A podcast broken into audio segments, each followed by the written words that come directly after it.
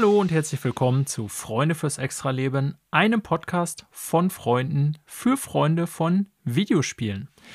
Ich bin Daniel, ich begrüße euch an diesem schönen sonnigen Sonntag dieses Mal wieder und äh, mir gegenüber sitzt heute exklusiv und äh, allein und zu zweit quasi untereinander äh, der Exklusiv Manuel. allein und zu zweit. Schön. Ja, also äh, allein du sitzt, wir sind exklusiv zu zweit, so wollte ich sagen. Sorry, Manuel, war etwas verwirrend ausgedrückt. Hallo, Manuel. Moin, Daniel. Einer stand, einer Ja. saß. Genau. Ähm, ja, ich freue mich, dass wir auch diesen Sonntag hier wieder etwas über äh, Videospiele und auch diverse andere dazugehörige Themen quatschen können, Manuel. Ähm, wir werden heute unter anderem darüber sprechen, dass ich mich jetzt tatsächlich die letzten Tage in die Souls-Serie gekämpft habe. Äh, Demon's Souls, um ganz konkret zu sein, und äh, werde so ein bisschen davon berichten und du äh, vom hohen From Software Thron auf mich herunterschauen, äh, zwischendurch mal so einmal deinen Finger heben und äh, spotten über mein äh, Nichtwissen und meinen Dilettantismus, aber das ist auch völlig okay. Ähm, weil ich dann irgendwie diese Woche noch Game Pass habe, habe ich auch ein bisschen Death's Door gespielt, da werde ich Ah, auch drüber berichten. Ne? Und äh, dann werden wir natürlich auch noch über jede Menge Nachrichten aus der Videospielbranche sprechen. Ähm, ist, ja, ist so ein bisschen nach der großen Giga-Nachricht, äh, die da vor anderthalb Wochen auf uns reinprasselte mit Microsoft und Blizzard Activision. Kommt es einem jetzt fast so ein bisschen vor, als würde man so irgendwie äh, verwertbare News im Restestapel suchen, sozusagen. Nein, aber es gab durchaus diese Woche ein paar interessante, aber viele kleinere Meldungen. Also nichts, was uns jetzt so lange irgendwie aufhalten wird, dass wir insgesamt zwei Stunden drüber sprechen, wie bei Blizzard Activision.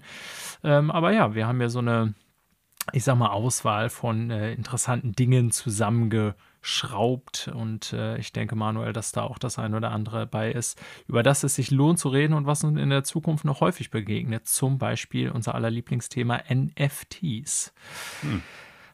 Aber zuerst Manuel. Äh, kurze Frage an dich. Wie viele Streaming-Dienste hast du zurzeit abonniert? Aktuell nur die jetzt laufen.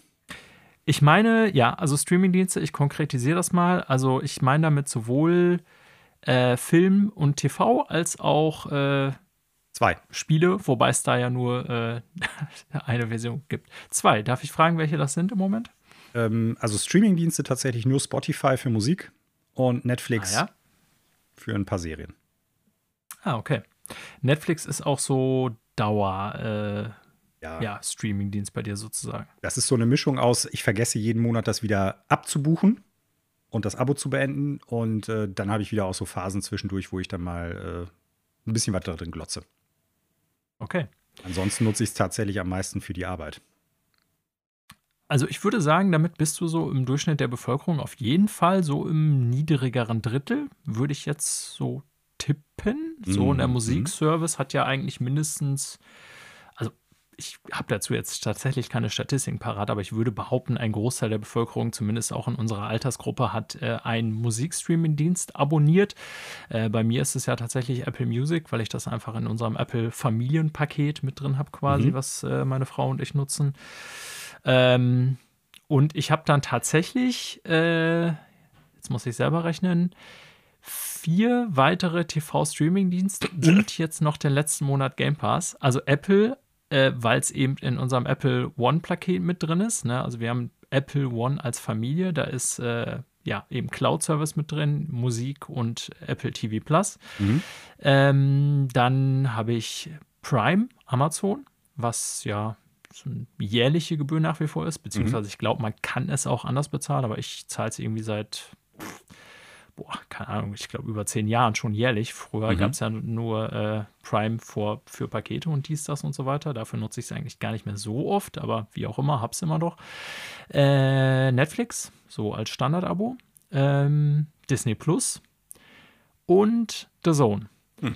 Und äh, fairerweise muss ich aber dazu sagen, um das sowieso kostentechnisch so ein bisschen im Griff zu halten und äh, sinnvoll aufzuteilen, teile ich es mir nicht nur mit meiner Frau, mit der ich ja auch immer zusammen gucke, vieles von dem. Also da braucht man ja sozusagen gar nicht den doppelten Bildschirm, aber ich teile es mir vor allen Dingen auch mit meinem Bruder, zumindest, mhm. äh, was haben wir denn, Disney und Netflix, genau. Äh, wieso ich darauf komme?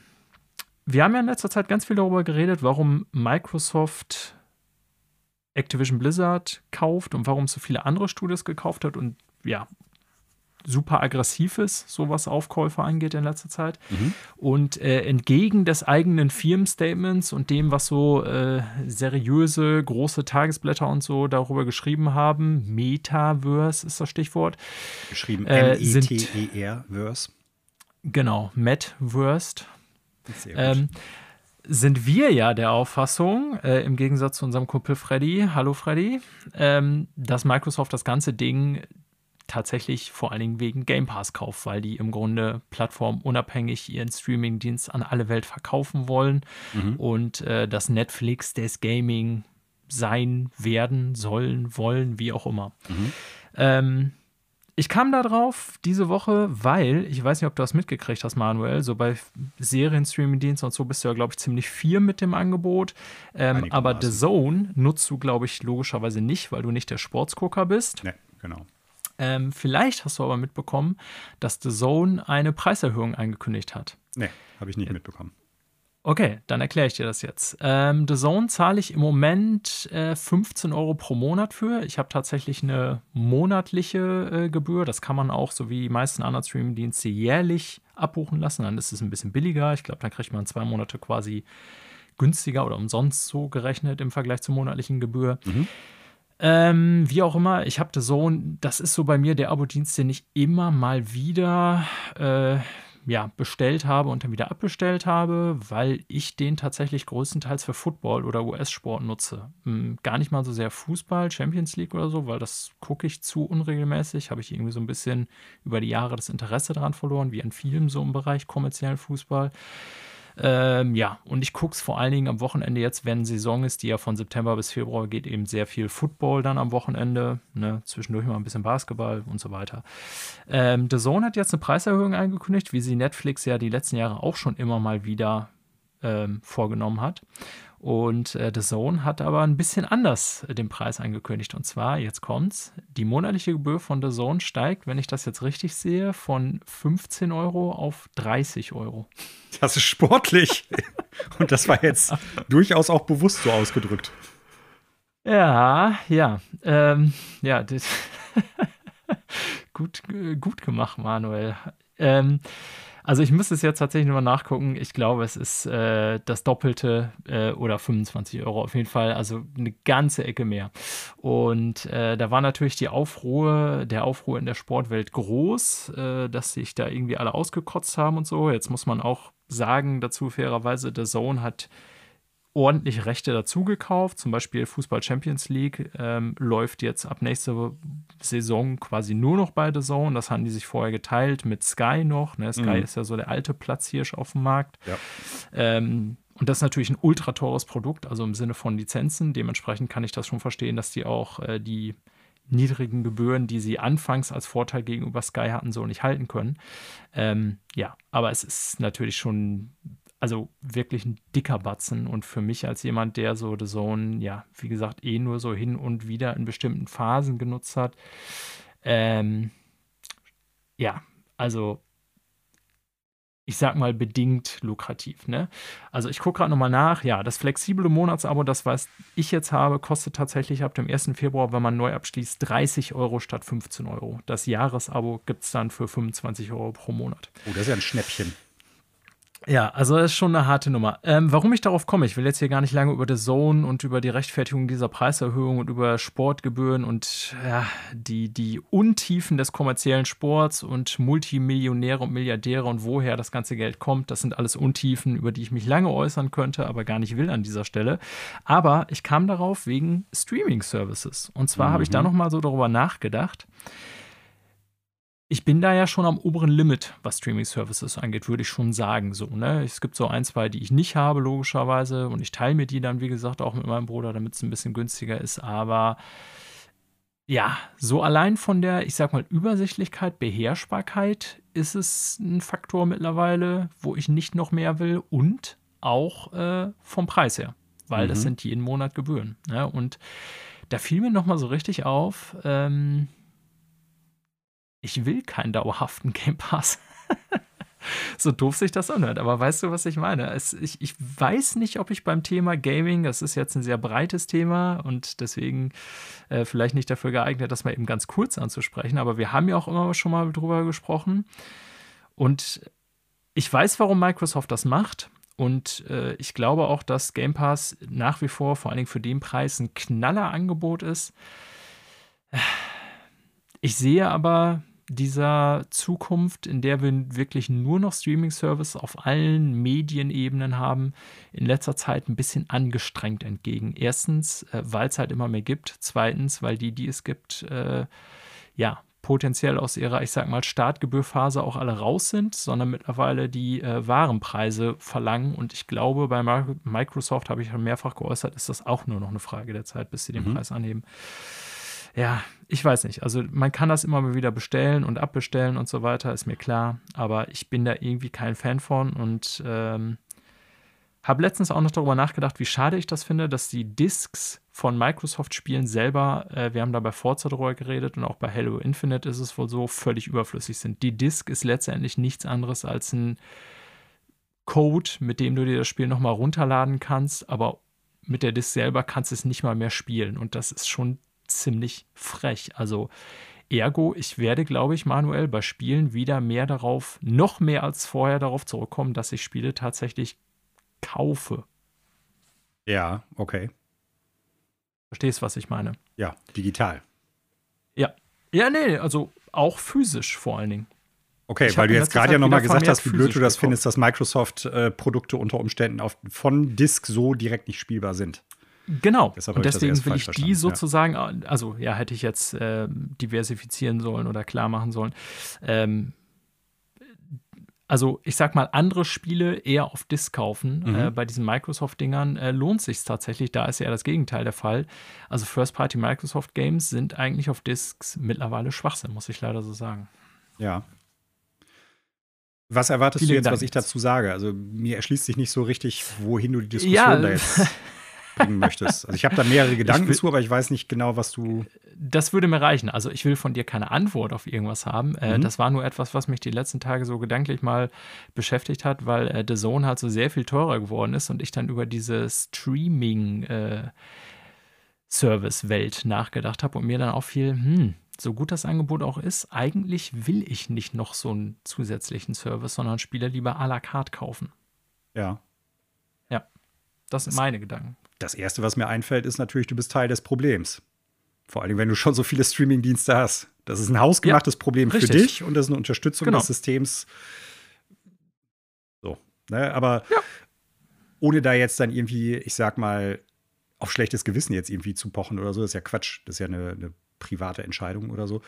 Du kennst meine ja, Meinung generell dazu. Streaming-Dienste sind für mich dann interessant, wenn der Content interessant ist. Und äh, hm. dann ist es halt im Endeffekt so eine Frage nach, wie lange brauche ich jetzt, um genau das, was mich interessiert, zu gucken und danach stoße ich das Abo wieder ab. Ja. Und äh, um es ja, genau ich. zu sagen, ich habe da die Tage noch drüber nachgedacht, nachdem jetzt äh, Book of Boba Fett bei Disney Plus äh, angelaufen ist und äh, ich da so ein paar Sachen mitgekriegt habe, wo ich gedacht habe, Alter, das können die nicht ernst meinen. Lohnt sich nicht, es, äh, es aber interessiert mich, Also ich sage das ganz klar, es interessiert mich bei Disney nichts ausreichen, weder die Marvel-Sachen noch die Star Wars-Sachen, als dass ich dafür jetzt irgendwie das abonnieren würde für einen Monat. Ja. Obwohl da ein ja. paar Serien bei sind, die durchaus sehr interessant irgendwie sein sollen oder die teilweise auch gute Wertungen gekriegt haben. Aber wenn ich das halt damit abgleiche, was teilweise zum Beispiel Spider-Man Far From Home als Wertung gekriegt hat, dann muss ich sagen, ist es gar nicht so unwahrscheinlich, dass ich die Serien dann trotzdem blöd finde. Und äh, nee, ernsthaft. Und dementsprechend kommt das für mich überhaupt nicht in eine Tüte. Also interessiert mich echt null. Da denke ich keine Sekunde am Tag drüber nach, ah, sollte es es machen oder sollte es nicht drüber machen. Zumal auch äh, die immer stärker darauf aufbauen, um dich da in dem Abo-Service drin zu halten, dass alles miteinander verwoben ist in den einzelnen Universen. Und äh, ja. Weißt du, da muss ich mir fünf Serien reinziehen von Star Wars, von der vielleicht eine gut ist und die anderen vier totale Grütze, nur damit ich das gesamte Bild dann irgendwie hinbekomme. Kein Interesse. Echt überhaupt nicht. Also von daher ist das für mich völlig irrelevant, muss ich sagen. Ähm, gleichzeitig bin ich jemand, der halt noch Filme auf Scheibe kauft. So, weil dann bist du unabhängig von so einem Kram. Kann natürlich sein, ja. dass es das irgendwann einfach nicht mehr geben wird ressourcenschonend und natürlich auch, um äh, die Streaming-Service weiter zu befeuern, den Leuten halt keine Option mehr bieten.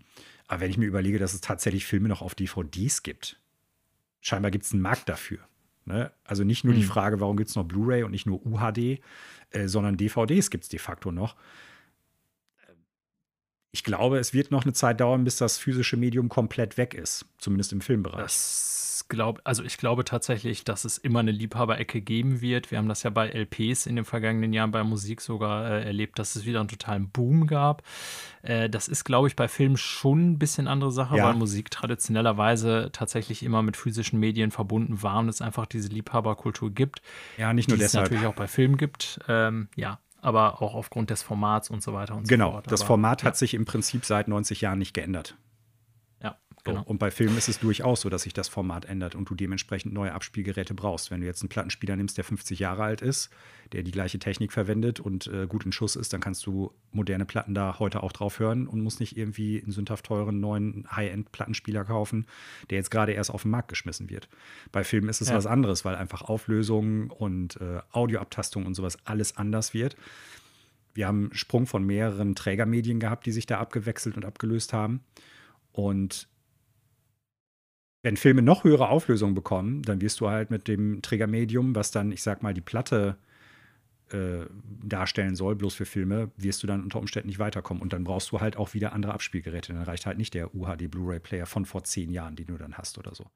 Deshalb glaube ich, wird sich das da durchaus noch ein bisschen anders entwickeln. Außerdem ist immer die Frage, wie groß ist halt der Enthusiastenmarkt? Bei ja. Platten reicht es. Ne? Ja. Ähm, Zeitgleich gibt es da natürlich auch viele Sonderpressungen, die gerade von kleineren Labels zusätzlich gemacht werden und nicht notwendigerweise nur von den großen direkt in Auftrag gegeben werden. Und deshalb glaube ich nicht, dass das notwendigerweise bei Filmen auch so sein wird. Aber bis das theoretisch so weit kommen könnte, glaube ich, wird noch ein bisschen Zeit vergehen. Und ja. um jetzt zu diesen Streaming-Services zurückzukommen, ich glaube ja, dass es grundsätzlich immer so eine so bestimmte Nischenmöglichkeiten geben wird, gerade im Indie-Bereich, auch abseits von Game Pass und sonstigen Sachen irgendwas anzubieten, sei es halt über einen eigenen Streaming-Service oder sei es halt auch irgendwie als Download für einen PC oder Handy oder Tablet oder sowas.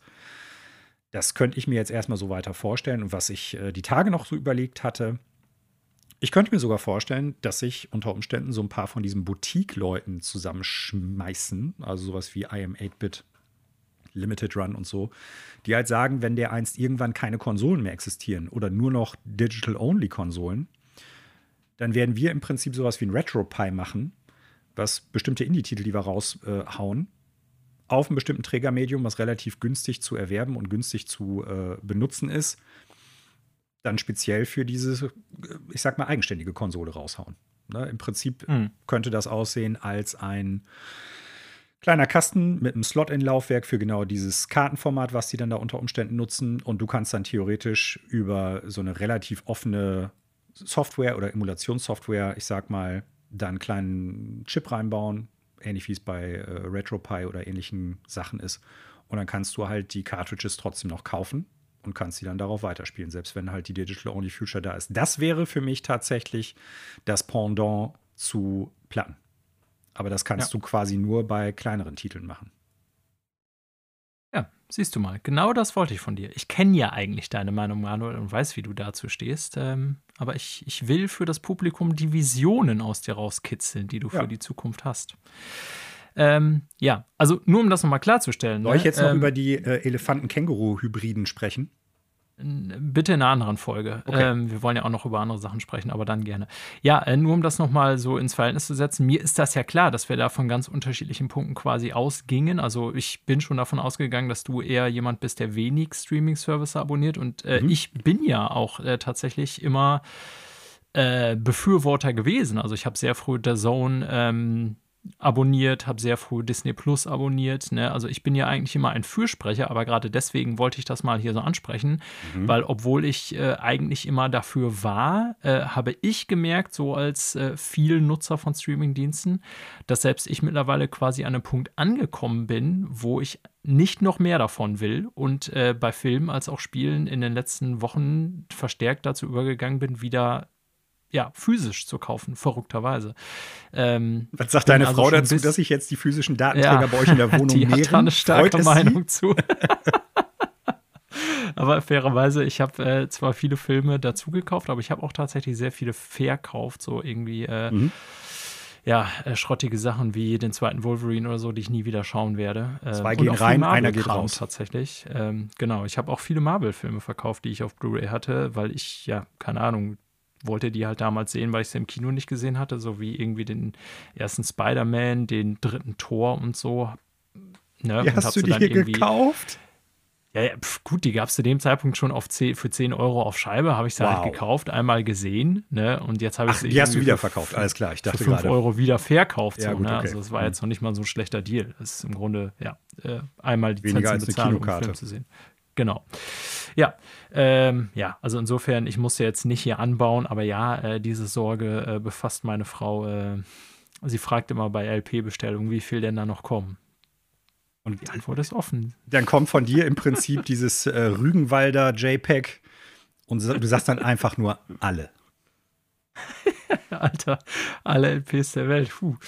Naja, ähm, Okay, also das zu der Frage der Streaming-Services. Ich werde euch in Zukunft auf äh, dem Laufenden halten. Ich habe jetzt erstmal zum Februar wieder Game Pass abbestellt, weil, ja, keine Ahnung, ich habe genug andere Sachen und äh, das, was da kommt im Februar, kaufe ich sowieso separat.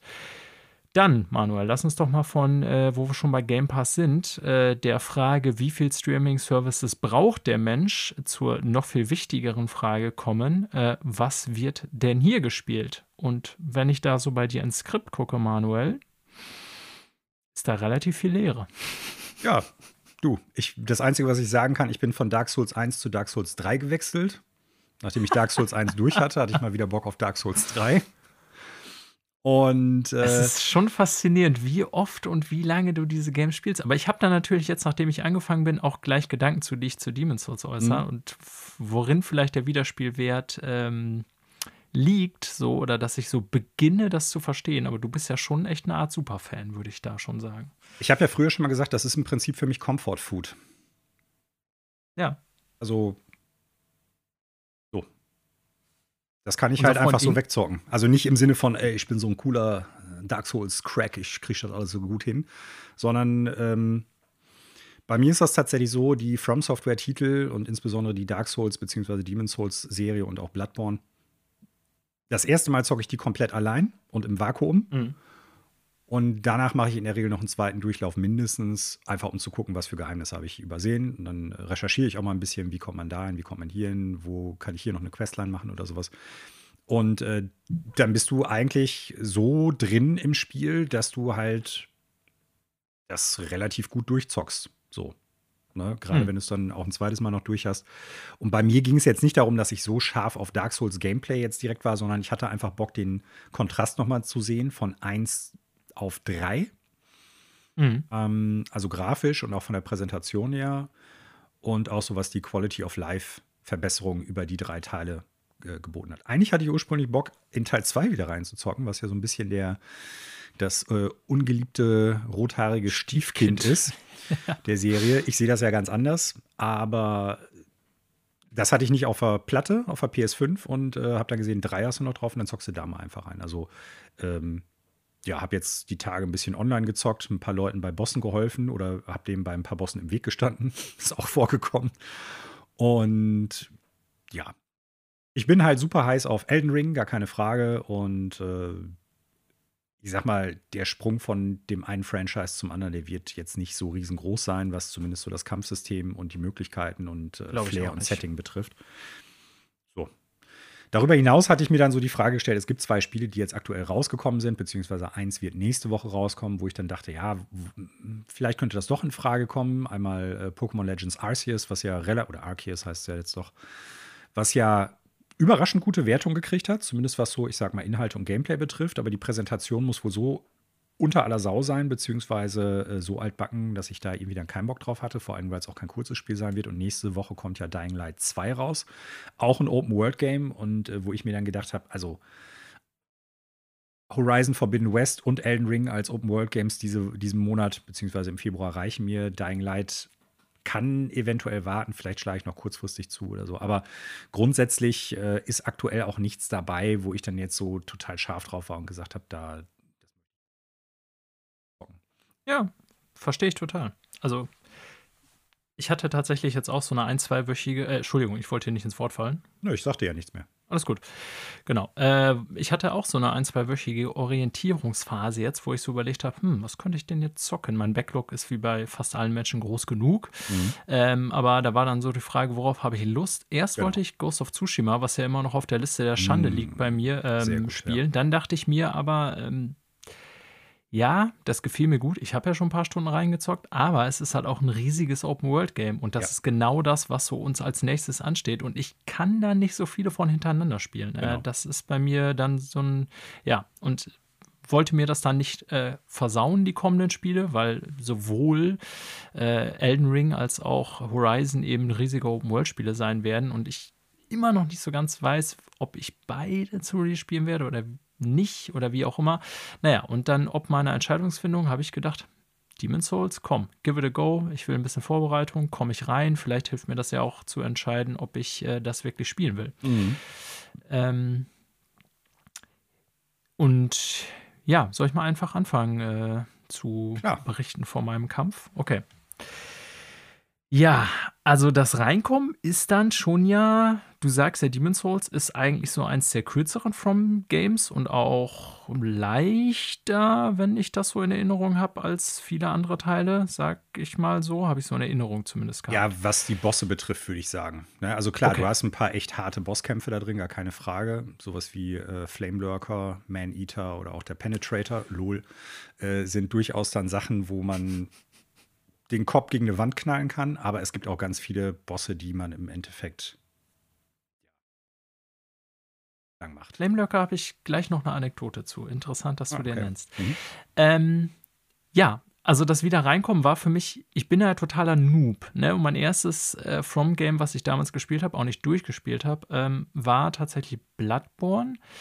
Ähm, und ich bin damals schon nicht gut reingekommen, weil ich das irgendwie alles so träge fand und so weiter, weiß aber auch, dass der Appeal das ist und konnte auch diese Hürden, diese geistige Herausforderung sozusagen, konnte ich mich damals irgendwann, hatte ich keinen Bock mehr drauf. So. Ja. Ähm, ich hatte das aber, und das ist ja auch, glaube ich, so, bei Bloodborne nicht so in Erinnerung, dass es da irgendwie besonders so auf Charakterklassen oder so ankommt. Ich habe so bei Bloodborne schwache in Erinnerung, dass ich da einfach losgespielt habe, mehr oder weniger. Du hast zwar unterschiedliche Waffen, aber ja, Punkt. Und ich hatte dann bei Demon's Souls, als ich jetzt wieder angefangen habe, ähm, damals eine Klasse erstellt, und zwar Royalty, mhm. weil ich irgendwann im Netz gelesen hatte, dass das so für Anfänger eine ganz gute Klasse ist. Erstens, weil man da noch ziemlich variabel leveln kann und mhm. weil es eben so im Fernkampf oft einfacher ist. Und mir ist erst nach und nach während des Spiels klar geworden, eigentlich willst du was ganz anderes zocken. Also ja, pass auf. Also andere Kampf. hört sich jetzt so total Panne an, diese Erkenntnis. Aber mir ist dann so richtig erst mal klar geworden, während ich so meinen Charakter weiter aufgelevelt habe und mich dann auch wirklich durch die, ja, begonnen habe, mich durch die Welten 1 und 2 durchzukämpfen. Also 1 habe ich natürlich noch nicht ganz durch, weil da kommt ja der dicke Boss ganz am Ende, wenn ich das richtig gesehen habe. Ähm, dass das wirklich eine krass, also eine, eine ganz wichtige Entscheidung ist, zu überlegen bei so einem Soul-Spiel, Alter, wie spiele ich das eigentlich? Weil irgendwann habe ich dann gemerkt, okay, als Royalty bist du ja erst so auf Magic ausgelegt. Ne? Mhm. Also, dass du halt so Sprüche und so und weniger auf Nahkampf. Und äh, ich bin dann auch tatsächlich, als ich so ein paar Seelen jetzt für Levelsteigerung reingesteckt habe, auch all in gegangen und habe mehr oder weniger gesagt, okay, ähm, mit Magie komme ich ganz gut klar. Erst so, als ich so gespielt habe, dachte ich mir, Alter, das cheese ich das Game jetzt? Ist das überhaupt so gedacht, wie ich das spielen soll, sozusagen? Mhm. Ist das, oder bin ich letztendlich irgendwie nur so ein Trottel, der jetzt irgendwie so bei den ersten easy Leveln so auf Magie setzt ähm, und dann irgendwann feststellt, okay, damit geht es nicht weiter. Aber dann habe ich festgestellt, okay, es ist halt irgendwie doch ein RPG und Genau. Ich entscheide mich dann da zu spielen, äh, wie ich meinen Charakter sozusagen Richtig. Bild auch mache. Ja. Und diese ganze rudimentäre, simple Erkenntnis ist mir, wo jeder denken wird, okay, du Idiot, ist doch klar, es ist ein RPG, die From-Spiele, ja. Aber mir war das nicht so klar, irgendwie, weil ich nie so tief da reingedrungen Mhm. bin, als dass ich irgendwie mehr als so zwei, drei Stunden gespielt habe. Ähm, und jetzt, wo ich zum Beispiel gestern wirklich so einen kompletten Tag fast irgendwie in Demon's Souls gesteckt habe, ähm, ist mir das nochmal richtig klar geworden. Und dann habe ich mich aber auch, bin ich sehr komfortabel mit diesem Playstyle geworden, dass ich halt gesagt habe, okay, ich setze jetzt auf Sprüche, also Magie, und baue das auch erstmal aus. Achte natürlich darauf, dass irgendwie so die anderen Werte, so Vitalität und äh, was gibt es da noch, Endurance und so weiter, Mhm. und dass die auch stimmen, dass du halt genug Stamina hast und Sachen tragen kannst und so weiter. Hab mir unendlich viel dazu durchgelesen, irgendwie so auf verschiedenen Websites und so. Also ja, ähm, man muss erstmal reinkommen. Aber ich bin jetzt echt voll drin. Also gestern hatte ich echt Probleme, mich davon zu lösen und ins Mhm. Bett zu gehen, weil ich unbedingt weiterspielen wollte. Noch ein paar Seelen, dann kannst du noch ein Level aufsteigen, dann kann ich diese Waffe nutzen oder den Spruch Ja. erlernen und so. Ja, ja. Also das ist das erste Mal in einem Souls-Spiel. Ich habe irgendwie Bloodborne versucht, ähm, Demon's Souls 3 versucht, ähm, ja, Demon's Souls, äh, ach Quatsch, Dark Souls 3 versucht Mhm. und Demon's Souls halt als rauskam auch mal kurz versucht. Oder irgendwie drei Monate danach war es, glaube ich. Und das war immer so, ja, zwei Stunden gespielt, aber ich habe diese Zugangshürde nie so richtig überwunden, beziehungsweise fühlte mich immer irgendwie unwohl. So ob der Herausforderung, ob ich nicht ja, also nicht genau wusste, wie ich spielen soll. Und gestern hatte ich zum ersten Mal in meinem Leben so wirklich dieses Gefühl, ähm, dass ich nicht mit Mörderangst in den nächsten Abschnitt gehe, um was falsch zu machen, sondern dass ich einfach sozusagen äh, Erfolgserlebnisse hatte und irgendwie äh, ja, mich an Playstyle sozusagen gewöhnt hatte bei dem Ja. Spiel. Ne? Und ich habe dann selber festgestellt, okay, ich spiele wahrscheinlich so, wie fast keiner diese Spiele spielt, nämlich eben, ja, also fast alle Videos, die ich mir mal angucke und so, die, oder auch dir habe ich ja schon tausendmal beim Spielen bei den diversen Spielen zugeguckt. Ihr macht ja alle Nahkampf. Ich mache das wirklich nur in Ausnahmesituationen, aber ich habe mich jetzt irgendwie dran gewöhnt und so denke ich, okay. Und jetzt komme ich lange Brücke zu dem, was du am Anfang gesagt hast. Ich erkenne jetzt, warum Leute das so häufig spielen. Denn wenn ich jetzt irgendwie so ein Nahkampfbild machen würde, und dann gibt es ja auch noch Riesenunterschiede zu, spiele ich mit einer Waffe, spiele ich mit einer doppelhändigen Waffe, Mhm. setze ich auf Parieren oder setze ich nicht auf Parieren, also ne, so all diese tausend verschiedenen, ich sag mal, mir vor allen Dingen von Monster Hunter bekannten Playstyles, die machen es, glaube ich, aus, warum Leute wie du das irgendwie x-mal spielen. Neben natürlich geiler Mucke, geilem Design und so weiter. Ne? Mhm. Aber ich, ich, ich glaube, es so langsam zu verstehen und es hat lange gedauert. Ja. Ich glaube, dass du da an einem Punkt bist, äh, das sehr gut einschätzen zu können, was halt so interessant ist. Denn wir leben in einer Videospielwelt, in Anführungsstrichen, oder wir, wir haben es in der modernen Videospiellandschaft, so rum ist es vielleicht besser ausgedrückt, vor allen Dingen oft mit so, ich sag mal, Charakterklassen, Operators, mit irgendwelchen äh, Archetypen zu tun, zu tun, ne? Was weiß ich, dann hast du den Tank, du hast den Damage Dealer und so weiter und so fort. So, und damit bist du immer so ein bisschen festgelegt, was du halt machst, selbst wenn du diese Charakter auf irgendeiner Ebene leveln kannst. Aber du bist immer von vornherein festgeschrieben. Und bei der Souls-Serie ist es tatsächlich so, eigentlich spielt es am Anfang gar kein, keine Relevanz. Ob du jetzt Knight oder Royalty oder sonst irgendwie was machst oder Mage oder sowas, weil schlussendlich kannst du den Charakter in eine komplett andere Richtung leveln. Du hast am Anfang ein paar Startwerte, die anders Plus- und Minuspunkte haben, sage ich jetzt mal so. Aber Ja. grundsätzlich, äh, ich habe jetzt bei Dark Souls 3 einen Charakter, der hat äh, Strength und Dexterity auf 99, das ist der höchste Wert. Und theoretisch kann ich jetzt hingehen und sagen, ich will jetzt mal versuchen, irgendwie mehr auf Magie zu gehen, was natürlich jetzt auch schwierig wird, weil ich im, keine Ahnung, New Game Plus 4 oder 5 oder so bin. Und dann für jeden zusätzlichen Level Trilliarden Seelen ausgeben musst. Ja, ich weiß nicht, Das irgendwie ist mir auch 500, aufgefallen. ich glaube, das letzte Mal musste ich jetzt irgendwie 500.000 Seelen oder so ausgeben. Aber Alter. Du kriegst natürlich auch mehr dadurch, dass dann halt die Bosse immer schwieriger werden und die Gegner schwieriger und dann halt mehr Seelen und so weiter und so fort. Aber theoretisch kannst du ja hingehen und sagen, ey, ich habe jetzt mal Bock für das nächste Ding das und das zu machen oder für diesen Boss möchte ich ganz gerne diese oder jene Waffe irgendwie nutzen. Dann brauche ich irgendwie in Intelligence noch zwei Punkte mehr oder sowas. Oder um dieses Schild Ja. zu heben, brauche ich halt Strength 30 oder sowas. Ähm, ne, also da es ist halt ein RPG und dementsprechend bist du da ultra flexibel und auch sehr viel flexibler als, ich sag mal, in den letzten Jahren einige westliche RPGs, auch wenn sich das nicht in der Story niederschlägt und in den Entscheidungen, die du treffen kannst. Zumindest nicht so minutiös wie in manchen westlichen RPGs, aber zumindest das Kampfsystem ist teilweise sehr viel flexibler, da du tatsächlich das nur über deine Stats machst. Du hast halt deine ja. Basisstats und die geben im Prinzip vor, was du wie gut kannst. Und dann gibt es nicht nur einfach einen Skill-Check, hast du jetzt Charisma 10, dann kannst du mit dem so und so sprechen, wie in Mass Effect oder sowas, sondern es hat halt, vor allen Dingen, weil es ein Action-RPG ist, auf das Kampfgeschehen direkte Auswirkungen.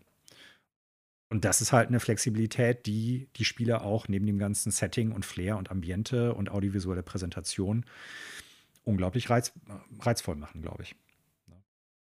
Also da, ja, ich glaube, du hast das schon ganz gut zusammengefasst eben. Also ich bin ultra langsam, muss ich dazu sagen. Und ich bin auch der Überzeugung, dass ich es nicht gut kann. also ich bin jetzt schon bei weit über zehn Stunden und bin irgendwie in Welt 3 angekommen. Also ich habe irgendwie 1.1, 1.2 gemacht. Also diese durchnummerierten. Ich kann jetzt die einzelnen Archstones, wie die heißen, in mhm. Demon's Souls nicht benennen, aber du weißt, oder From Software Leute wissen, was ich meine. Habe irgendwie zwei komplett durch, also 2.1, 2.2, 2.3. Ähm, 4-1 bin ich gestern kläglich gescheitert mhm. und habe es jetzt irgendwie äh, in, in, die Düsternis gestürzt. Der hatte ich dir schon geschrieben, weil ich nicht wusste, dass wenn man in äh, Körperform stirbt, dass dann die World Tendency, ja. die es auch, glaube ich, so nur bei Demon's Souls gibt, genau. wenn ich dich richtig verstanden habe, äh, so abstürzt. Ich, hab, ich wusste, dass es das gibt, diese Tendency, habe aber nie im Menü da reingeguckt mhm. und wusste auch nicht, durch was die ausgelöst wird. Und dann habe ich irgendwann nachher im Netz gelesen, als auf einmal so ein, so ein roter Typ auftauchte, der mich ständig lang machte, dass es damit zusammenhängt, zusammenhängt, dass ich zu oft in Körperform da gestorben bin. Genau. und nicht in Seelenform und äh, der mich jetzt deswegen immer mir da den Allerwertesten aufreißt. Naja, also da sind eine ganze Menge Komplexitäten drin, die man erstmal so als Neuling checken muss und die ja auch die Spiele untereinander unterscheiden, weil bei Bloodborne gab es sowas, glaube ich, nicht, habe ich so eine Erinnerung. Nee. Ähm, ja, aber worauf ich hinaus wollte, also diese Vielfältigkeit, ne, im Prinzip ist es mir dann irgendwann klar geworden und dann dachte ich so, ja, Moment, warum bist du eigentlich so dumm? Das kennst du doch von Monster Hunter, weil auch bei Monster Hunter ist es ja ein Riesenunterschied. Also wenn ich jetzt zum Beispiel, was weiß ich, äh, drei Jahre lang nur Lanze gespielt habe, dann fange ich im Grunde bei Schild und Schwert fast, fast von Null an. Ich mhm. kann natürlich so bestimmte, ich weiß, wie Skill-Trees funktionieren und ich weiß sozusagen irgendwie, welche Monster welche Schwächen haben und so weiter. Das kennt man dann natürlich alles. Aber im Grunde, so vom Gameplay her, welches Moveset man braucht, für welche Situationen, da startet man dann ja erstmal bei Monster Hunter mit jeder Waffengattung neu. Genau. Und so habe ich irgendwie für mich festgestellt, ist es dann gar nicht unähnlich auch bei Dark Souls. Und das meine ich halt mit, ich bin schlecht darin, wenn ich dir zum Beispiel beim Spielen zugucke und du parierst und machst sie dann nieder und rollst dich hinter die und schlägst nach von hinten irgendwie zu. Das kann ich halt alles noch total schlecht, weil ich jetzt halt irgendwie so bewusst, unbewusst so ein Magic-Bild gemacht habe.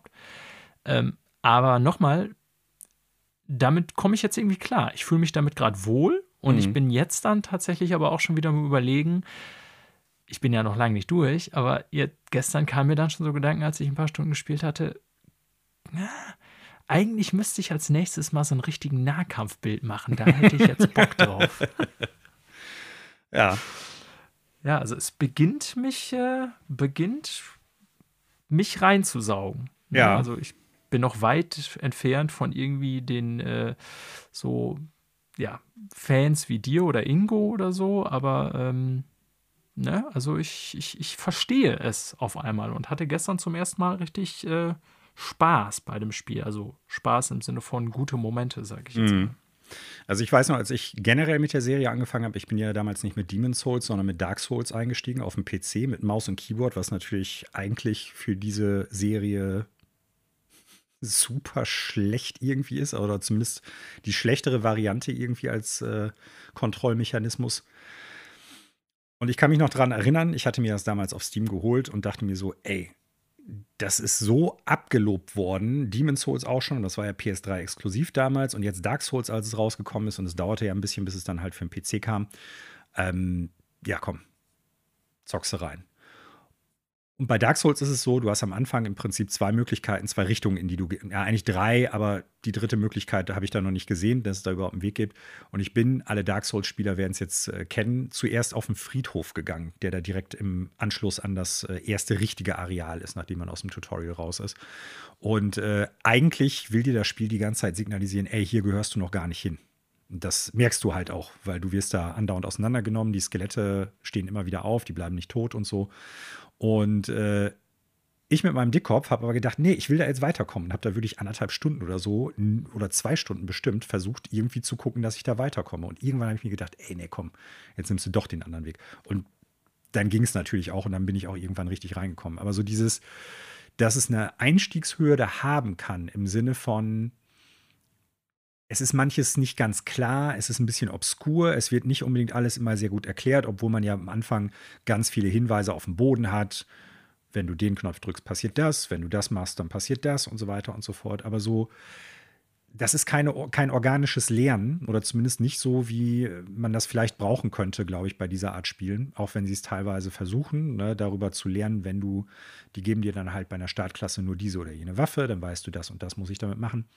Aber es fehlt so ein bisschen dieses, die Leute reinzukriegen. Und ich glaube, das gepaart mit dem mittlerweile schon hinlänglichen Ruf dieser Spiele von From Software, nämlich das ist knüppelschwer alles, das ist mega schwer. Alter, ich bin so oft gestorben gestern, also. Ja, aber es, es spielt keine ja. Rolle im weitesten Sinne. Wenn du an dem, ja, wenn, wenn du gedanklich an dem wenn Punkt. Wenn du deine Seelen verlierst, holst du dem schon ein bisschen hinterher. Klar, sicher, das ist frustrierend. Aber ja. ich würde nicht sagen, dass die Spiele per se super schwierig sind. Die sind einfach nur sehr abstrafend.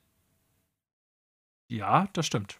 Weil wenn würde du sogar zustimmen. Wenn es geht gerade bei den Bossen im Prinzip immer darum, dass du das Bewegungsmuster von denen kennenlernst, dass du einschätzen kannst, kann mich diese Attacke dort und dort treffen. Und klar, die ersten ein, zwei Male, bis du die alle dann gesehen hast, wird es dauern. Und es gibt auch ein paar Gegner, die echt beinhart sind, wo du dann irgendwie 20 oder 30 Mal sterben wirst oder so. Aber ich würde nicht sagen, dass das von einer künstlichen Schwierigkeit oder von einem künstlichen Schwierigkeitsgrad herkommt, sondern dieses Gefühl, das Spiel ist schwer, rührt, glaube ich, eher daher, dass es sehr abstrafend ist weil du halt deine ja. Seelen verlierst, weil du noch mal komplett vom Bonfire aus äh, loslaufen musst. Genau, du musst halt immer erst dahin laufen und genau. so. Das war schon ungewohnt, weil sonst startet man mittlerweile bei Bosskämpfen, wenn man stirbt, immer direkt wieder vorm Boss normalerweise. Und das ist so eine Sache, Demon's Souls, ne? das ist halt Arcade-Design. Wenn du dich an alte Arcade-Games beziehungsweise an NES-Spiele oder auch teilweise Super NES-Spiele erinnerst, dann startest du am Anfang des Levels. Und das machst du da ja. im Prinzip nichts an, nicht anders. Das stimmt. Und man muss dazu sagen, äh, die haben über die Iteration dieses Spielkonzeptes gelernt, dass es eigentlich auch sinnig ist, das etwas einfacher will ich nicht sagen zu gestalten, aber zumindest äh, die Bonfire besser zu setzen. Bei das Dark Souls, ja. Das bei Dark Souls wird es so schon besser, bei 2 wird es besser, bei 3 wird es ja. besser und so. Ne? Und das sind so Sachen, man merkt einfach, dass die da auch, ich sag mal, die Serie weiterentwickelt haben. Und äh, dementsprechend lebst du jetzt ein bisschen damit oder kämpfst gerade ein bisschen auch damit, dass es das erste Spiel genau in diesem, äh, diesem Block quasi ist. So, ne? Ja, das, ne, das habe ich ja verstanden. Das ist das Älteste, es ist ein Remake, ne? Also, dass sie im Grund das Spiel behalten haben, ist mir schon klar, auch wenn es da, glaube ich, auch da viele Quality of Life-Verbesserungen. Es gibt ja ein, eine Auto-Save-Funktion zum Beispiel, die ist echt total komfortabel, ne? dass im Grunde dein Fortschritt ständig gespeichert wird. Die gab es bestimmt damals nicht, würde ich vermuten. Das weiß ich jetzt gerade nicht. Also im Prinzip wird ja. jedes Mal, wenn du was aufhebst, ich glaube auch damals schon, und jedes Mal, wenn du irgendwie stirbst oder Seelen verlierst oder Seelen bekommst, wird immer danach gespeichert. Meine ich, dass es auch bei der PS3-Version schon war. Aber da will ich mich jetzt nicht festlegen. Eine kurze okay. Sache noch und dann äh, lass uns äh, weiter. Genau. Was, glaube ich, ganz wichtig ist, was man irgendwann einfach auch schnallen sollte, ist, man muss nicht auf dem Weg bis zum Boss oder bis zur nächsten Stelle, wo man dann halt irgendwie hin möchte, jeden Gegner töten. Nee, ich es bin dann auch einfach durchgerannt. Genau. Es gibt ein paar Gegner, da muss man echt höllisch aufpassen, weil die laufen wirklich langst hinterher und die fallen einem dann im Rücken und dann ist vorbei. Aber grundsätzlich, wenn du dir auch so Speedruns von dem Spiel reinziehst, die meisten nehmen die ganzen Gegner gar nicht mit. Die laufen halt dran vorbei. Du musst natürlich schon ein bisschen wissen, wie und wo laufe ich dran vorbei, damit die dich nicht noch irgendwie mit dem Schwert von der Seite irgendwie erwischen. Aber grundsätzlich musst du das nicht notwendigerweise, wenn du deine Seelen zurückhaben willst. Und die Areale, auch wenn ich das am Anfang nervig fand, dass ich zum Beispiel zu dieser Spinne dann bei, wo ist das, 1, 2, nee, 2, 1, 1. Äh, 2-1. Ja.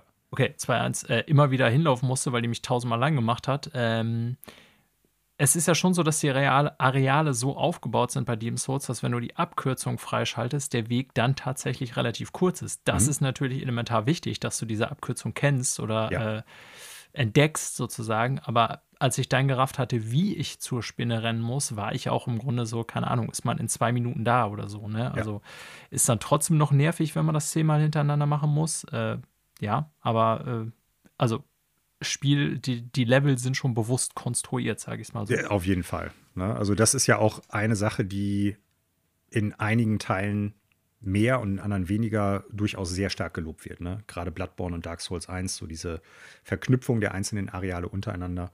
Und das hast du ja bei Demon's Souls noch nicht. Bei Demon's Souls hast du ja fünf äh, separierte Welten im weitesten Sinne. Ja. Äh, eine kurze Frage habe ich allerdings noch, weil du eben, als ich ja. äh, den Flame Lurker benannt genau, habe, so ein bisschen. Das war so die letzte Anekdote, die ich erzählen wollte. Ja.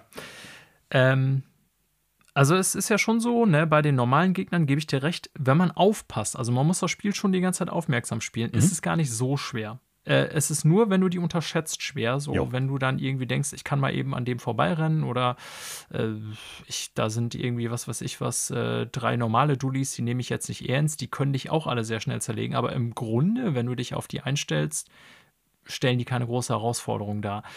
Die Bosse sind ja eine ganz andere Nummer. Die zerschnetzeln dich im Normalfall erstmal immer. Ja. Und äh, das war für mich ein interessantes Erlebnis, wie ich dann so einige Bosse wahrgenommen habe, ähm, weil, also bei einigen war es dann so, dass ich irgendwie mir nach x-mal Sterben auch ein Video reingezogen habe und gedacht habe, Alter, was mache ich falsch? Und bei anderen, und der Flamelurker war dafür ein Beispiel, ähm, habe ich dann gemerkt, okay, der Bild spielt tatsächlich je nach Boss eine mega große Rolle. Ja. Weil beim Flamelurker war es so, da habe ich dann nachher ein Video gesehen von so einer äh, ähm, Streamerin, die das irgendwie so erklärt und die sagte dann, ja, der wäre halt super bekannt dafür, mit der härteste Boss im Spiel zu sein. Und ich dachte so, Alter, WTF.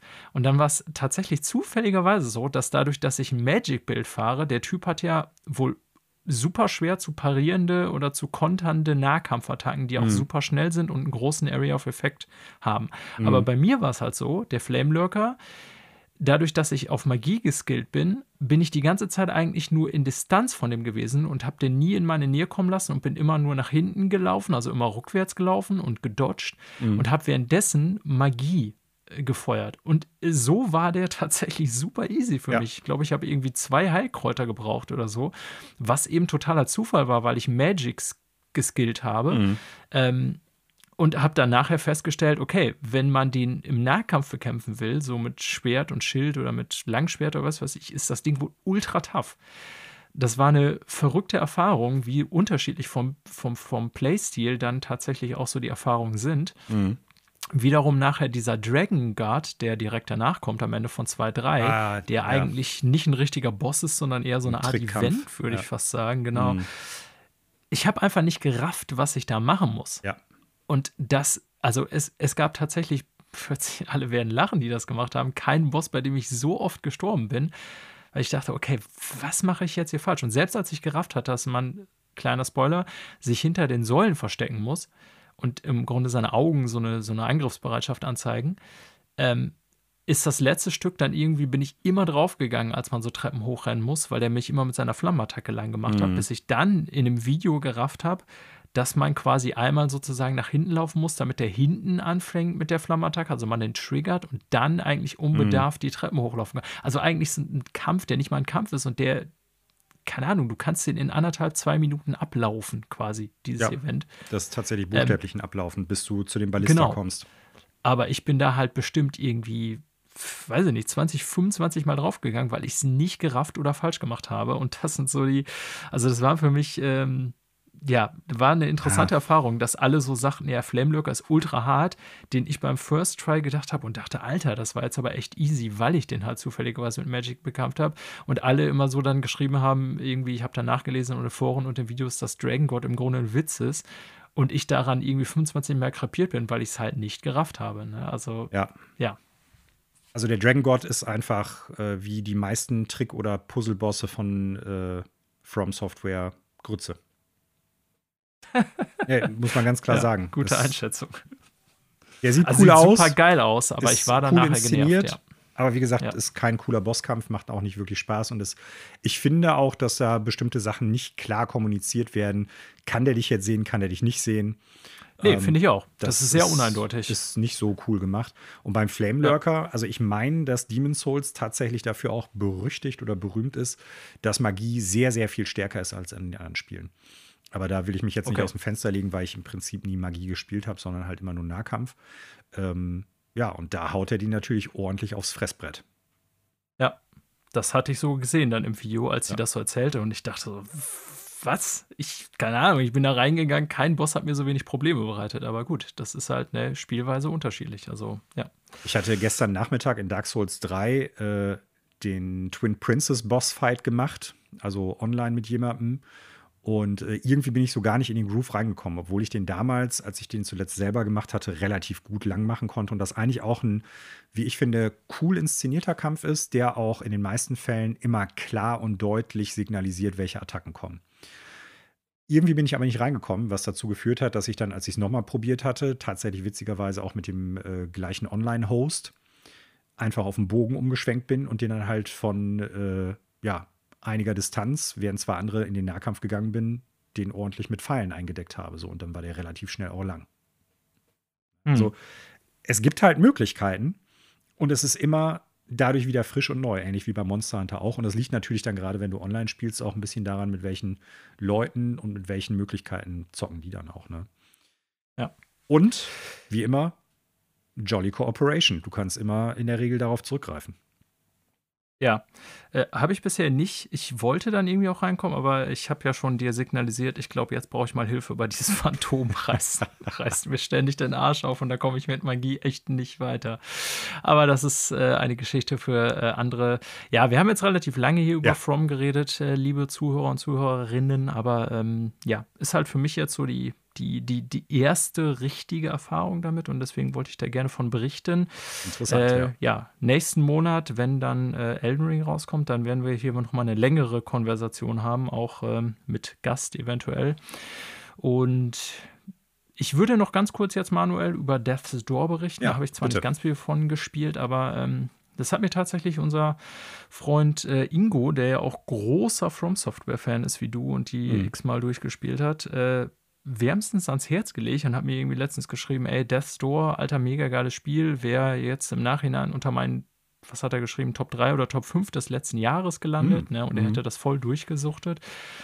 Ähm, und da ich jetzt eben noch eine Woche Game Pass habe, habe ich dann irgendwie entschlossen vor zwei Tagen, okay, ich installiere es mal und zock mal rein äh, weil ich ja schon jetzt des Öfteren Lob gehört habe ja. davon und es jetzt eben im vergangenen, nein, diesen Monat im Game Pass erschienen ist. Im Januar sind wir ja noch.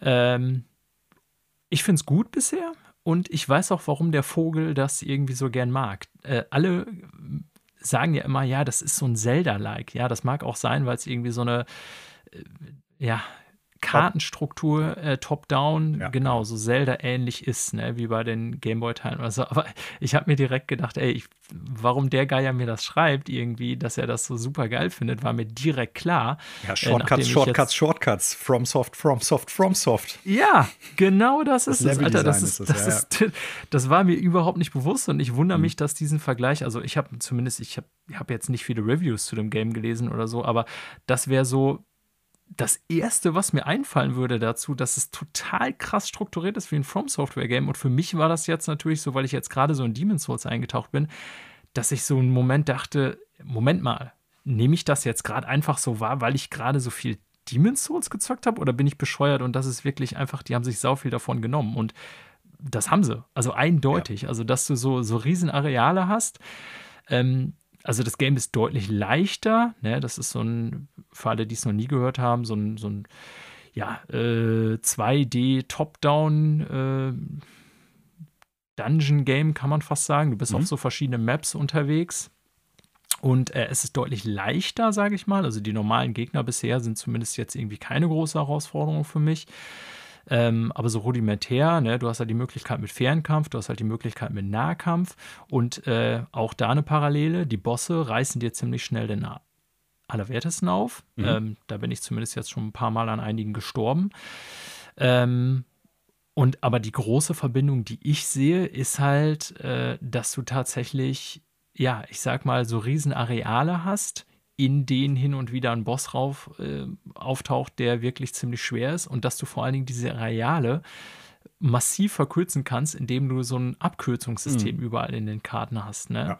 Ähm, also das Zelda, dieser Zelda-Vergleich, den ich immer gelesen habe zu dem Spiel, der mag so, ja, was das Aussehen der Karte an betrifft, irgendwie sein. Aber ansonsten vom Gameplay her finde ich, ist das in vielen Bereichen also mindestens genauso viel irgendwie From Software Mix zu Zelda als äh, Zelda. Und ähm, ich habe jetzt irgendwie, keine Ahnung, ich glaube zwei Stunden knapp gespielt.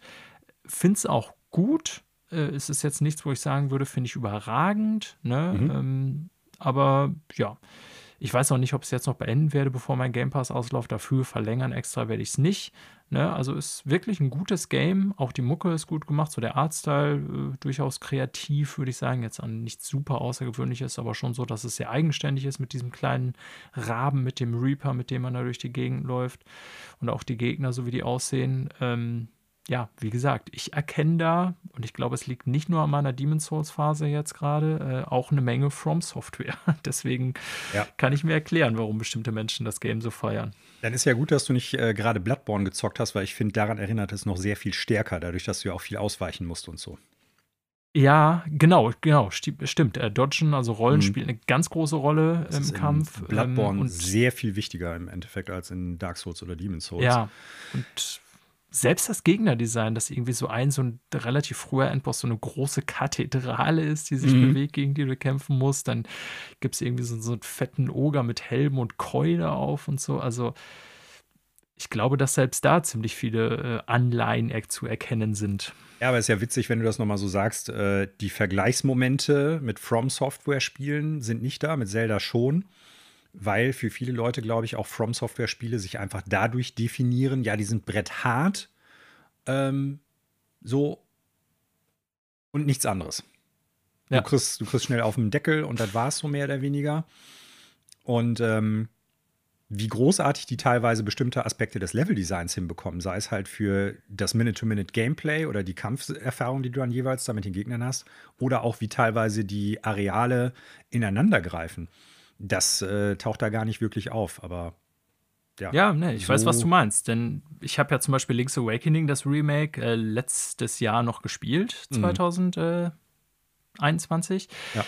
Und also natürlich gibt es auch da so Item-Gating und die Abkürzungen und so, die man dann nehmen kann, aber das ist vom Level-Design schon noch was ganz anderes. Definitiv. Ne?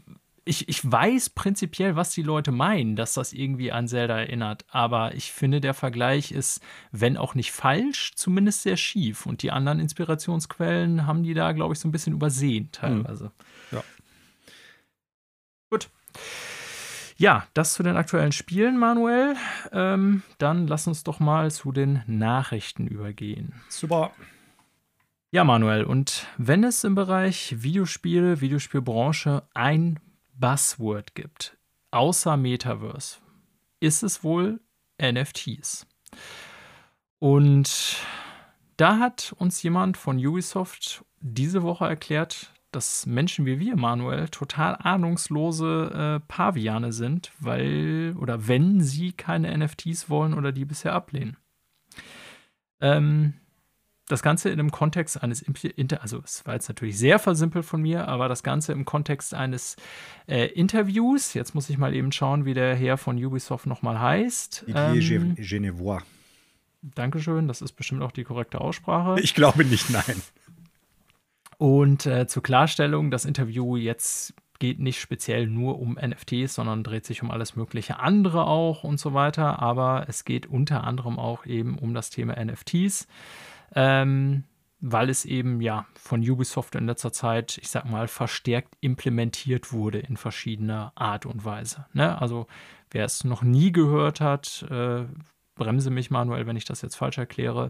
Äh, NFTs sind eine ähm, Form von Transaktionen auf Basis einer Blockchain-Technologie. Das heißt, es wird ein äh, ja, originärer Code kreiert, der einem bestimmten digitalen Item zuzuweisen ist, also sei es ein Bild oder sei es irgendwie was weiß ich was, etwas, was man so im Spiel irgendwie nutzen kann oder so. Ein digitales Gut ähm, kann das einfach sein. Genau, ein digitales Gut, also irgendeine, mhm. irgendeine digitale Ware halt. So. Und äh, da es eben äh, das Verfahren der Blockchain-Technologie nutzt, was wir ja vor allen Dingen von eben Bitcoin und den anderen Kryptowährungen kommen, äh, kennen, ist quasi jedes digitale Gut mit einem äh, individuellen, unverwechselbaren Code versehen, was es im Prinzip auch tatsächlich möglich macht, ja, ich sag mal, digitale Güter im Sinne von individuellen Waren zu erschaffen. Also, dass wirklich äh, einem bestimmten digitalen Gut, einem bestimmten digitalen Bild bestimmte äh, digitale Codes zugewiesen werden können. Ne? Also wir wollen jetzt hier keinen Deep Dive machen, aber ich hoffe, ich habe das so einigermaßen oberflächlich richtig erklärt.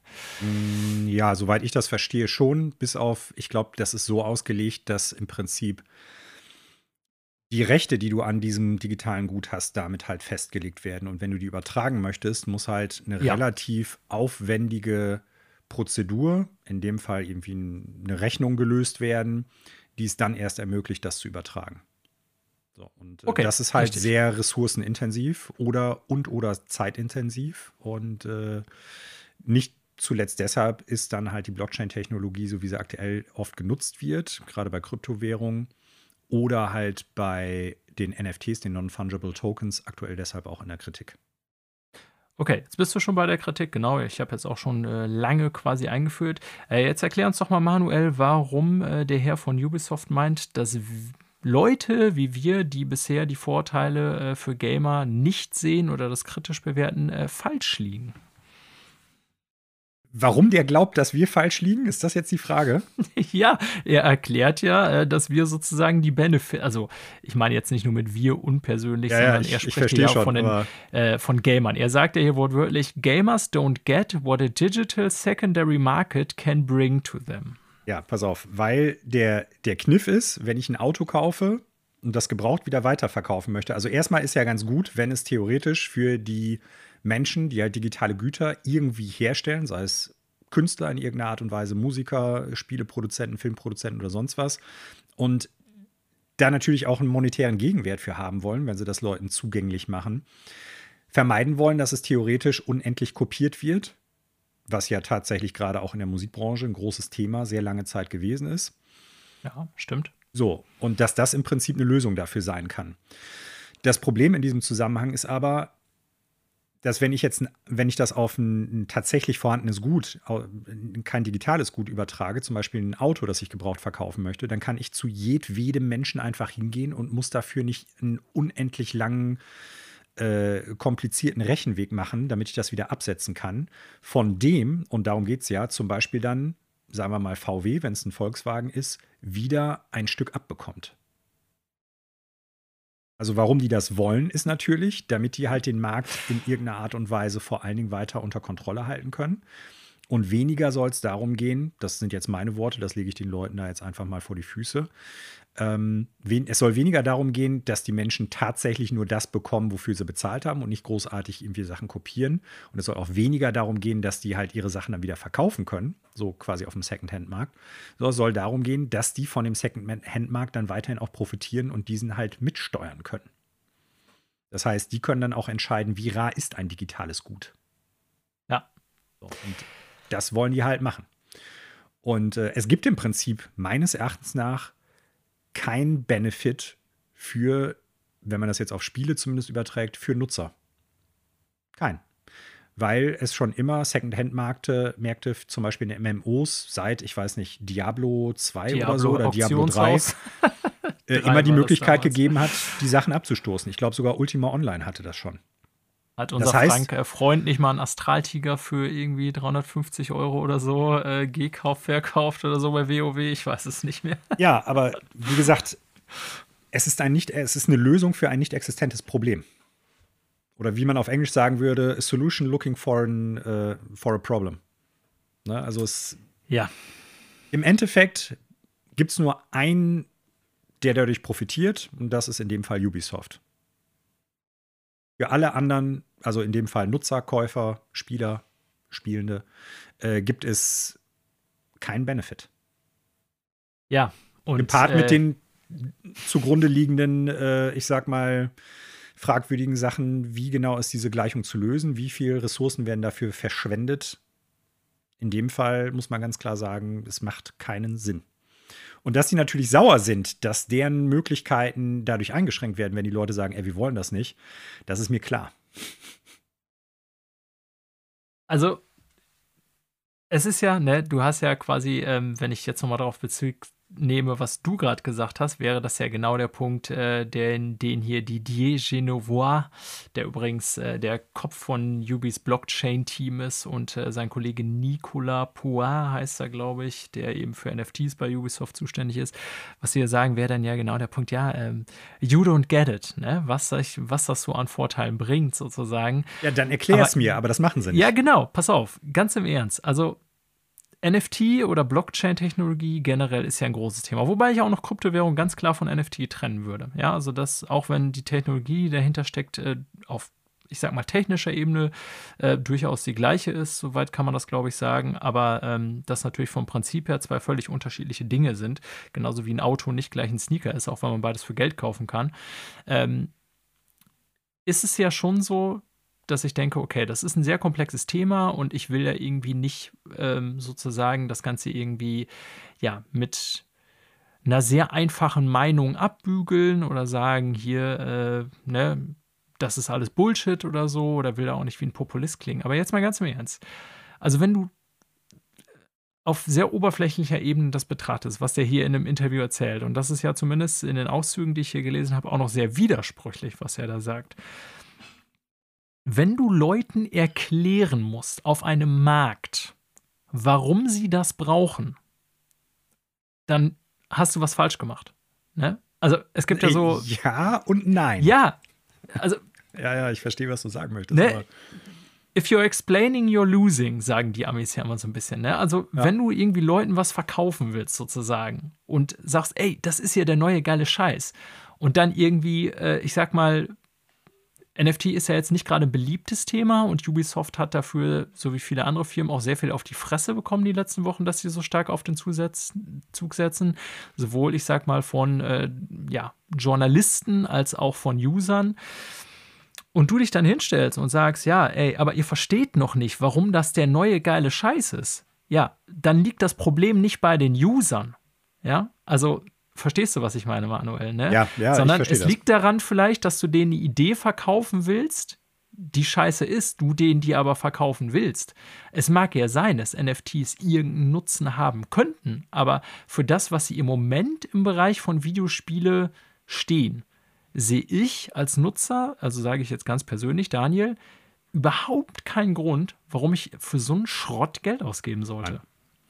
Also man könnte unter Umständen auf so einer ich sag mal, übergeordneten Ebene darüber sprechen, ob NFTs im Sinne von digitales Gut soll geschützt werden, dass es nicht unendlich kopiert und dementsprechend dann halt äh, wertlos wird, Sinn macht. Ne? Zum Beispiel, also, ja. Musiker, die ihre Musik über äh, Internet anbieten, die dann die Möglichkeit haben zu sagen, du kannst nicht einfach mein Album runterladen, kopieren und an tausend Leute weitergeben.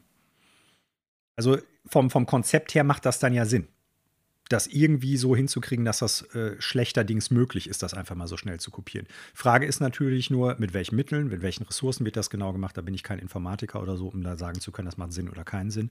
Aber hier geht es ja nicht tatsächlich um den effektiven Schutz des eigenen digitalen Guts, sondern es geht hier um die Möglichkeit, digitales Gut künstlich zu verknappen und gleichzeitig immer wieder auf den Markt Einfluss nehmen zu können auf den, den, den Second-Hand-Market. Ne? Also den, den den Gebrauchtmarkt für solche Sachen. Ja. Und ich lese jetzt hier nochmal den, den zweiten Satz vor, den dieser äh, Didier Genevois äh, gesagt hat als Begründung: The opportunity to resell their items once they're finished with them or they are finished playing the game itself.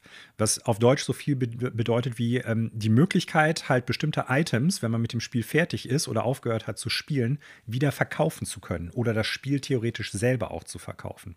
Und wie gesagt, Dafür gibt es schon eine Lösung, denn das gibt es schon in Märkten. Dafür braucht man ja. keine NFTs. NFTs nützen den, den, den Spielern, Spielenden da nicht, sondern nur Ubisoft in dem Fall. Und auch die Tatsache, dass er danach nochmal gefragt worden ist, ja, wie ist denn das? Werden Sie das denn auch für Spiele dann irgendwie möglich machen, dass man dann halt die Digitalspiele weiterverkaufen kann? Ja, das könnte man überlegen, aber machen wir aktuell nicht. Ja, klar machen die das nicht, weil wenn die da die Möglichkeit geben würden, dann würden die noch weniger verkaufen. Ja.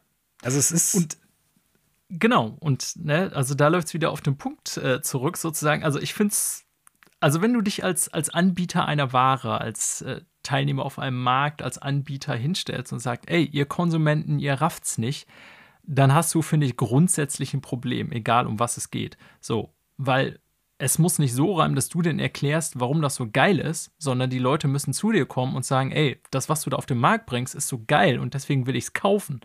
Und wenn die das A nicht verstehen oder für Schwachsinn halten, liegt das Problem nicht bei uns. Und selbst wenn ich diese ganzen Aspekte ausblende, wie ich sag mal jetzt bescheidene Ökobilanz oder beschissene besser gesagt, ne, und äh, Sicherheitsaspekte und so weiter und so fort, sondern mich wirklich nur auf das beziehe, was äh, NFTs sind in der Welt der Videospiele oder sein könnten. Sein sollen vor allen Dingen, nicht können. Oder sein sollen, Entschuldigung, so muss man es sagen. Ne? Und ich die anderen Aspekte ausblende, ist es ehrlich gesagt für mich, und wie gesagt, ich will das jetzt nicht zu versimpelt darstellen. Ich weiß auch, dass diese Technologie potenziell Vorteile haben kann. Ja, und dass zum Beispiel äh, Digital Ownership im Bereich der Musikindustrie eben, wie du schon sagtest, ein Riesenindustrieproblem äh, war oder ist. Das verstehe ich auch alles, ja. Aber das, was einem im Moment so als goldene Kuh verkauft wird im Bereich Videospiele unter dem Titel NFT, ist für mich nichts anderes als ein Cash Grab. Und damit ja. sage ich nicht, diese Technologie könnte nicht auch Vorteile haben. Aber das, was ich da sehe bisher, ist für mich nichts anderes als ein Buzzword für Investoren und der ganz simple Versuch, irgendwie Leute über den Tisch zu ziehen, ja. die da ihr Geld reinschmeißen sollen. Und ich raff es nicht, dass bei dem, was da uns angeboten wird, äh, Leute da wirklich Hunderttausende oder Millionen äh, reinschmeißen an Kapital, was sie irgendwie rumliegen haben. Also eine Privatperson natürlich eher seltener, aber im Sinne von, ja, das ist jetzt das Ding der Zukunft. Das ist ungefähr so, als hätte irgendwie vor 150 Jahren einer gesagt, ey, hier, das Auto ist die Technologie der Zukunft. Ja, mag sein, aber das, was du mir da präsentierst als Auto, sind irgendwie zwei Holzstöcke mit zwei Tellern außen dran sozusagen. Und dafür, also, ne, ich will gar nicht sagen, es könnte nicht was Gutes sein, aber also das, was ich da bisher sehe, was Ubisoft zum Beispiel selber damit macht, ist für mich Schrott. Ja, und da braucht er auch nicht weiter erklären. Also meine Meinung jetzt. Ja. ja aber ich glaube, da sind wir durchaus äh, auf einer Linie. Darüber hinaus haben wir jetzt einen Aspekt noch gar nicht besprochen und das wird, glaube ich, auch den Rahmen dieser Diskussion jetzt sprengen. Dass es ja durchaus schon einige NFT-Spiele gerade im PC- bzw. Mobile-Markt gibt, die im Prinzip dieses äh, Play-to-Earn-Ding ganz, ganz groß nach vorne bringen. Ne? Im Sinne von, ja, da geht's äh, wenn weiter. du so und so viele Stunden ja. da reingestopft hast, dann kriegst du halt ein bestimmtes NFT-Item. Und dieses NFT-Item ist dann, weil es so selten ist, so viel wert, dann kriegst du im Prinzip dein Geld wieder raus. Und äh, um das jetzt mal ganz platt und plump runterzubrechen, dann bist du eigentlich schon so ein bisschen in so einem Multilevel-Marketing-Bereich. Ne? Ja, wo, das, das ist so, wo dir dann jemand, ver, wo dir jemand verklickern will, pass auf, du musst ja. mir jetzt äh, 100 Putzlappen abkaufen und wenn du die für 500 Euro kaufst, aber die jeweils für 10 Euro weiterverkaufst, dann äh, ja, hast das, du ja 500 das, Euro Gewinn gemacht. Also das wirkt wie so ein Schneeballsystem. Ja, das ist ein Schneeballsystem, ne? Multilevel-Marketing. Ja. Ne? ja. Ja, also ja, ich darf mich äh, zu den äh, Leuten zählen, die du hier ansprichst. Äh, lieber, wie heißt er? Nicht Yves, ähm, Didier.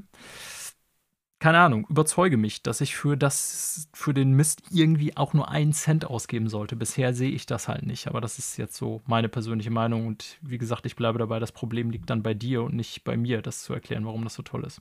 Also, meine abschließenden Worte dazu sollen mal sein, äh, ich glaube nämlich tatsächlich, das Problem ist, wir haben gerafft, worum es geht. Wir haben es verstanden. Ja, wahrscheinlich. Und mit Scheiße, wir meine ich nicht jetzt uns zwei speziell, sondern alle Spielenden, die sagen, ja. ey, wir wollen den Kram nicht. Ja, ich, die ärgern sich jetzt verdammt. Vielleicht ist es auch äh, nicht mehr als das wirklich, dass sie jetzt einfach nur dieses Schneeballsystem so schnell wie möglich etablieren wollten und überrascht waren, wie schnell alle es gerafft haben.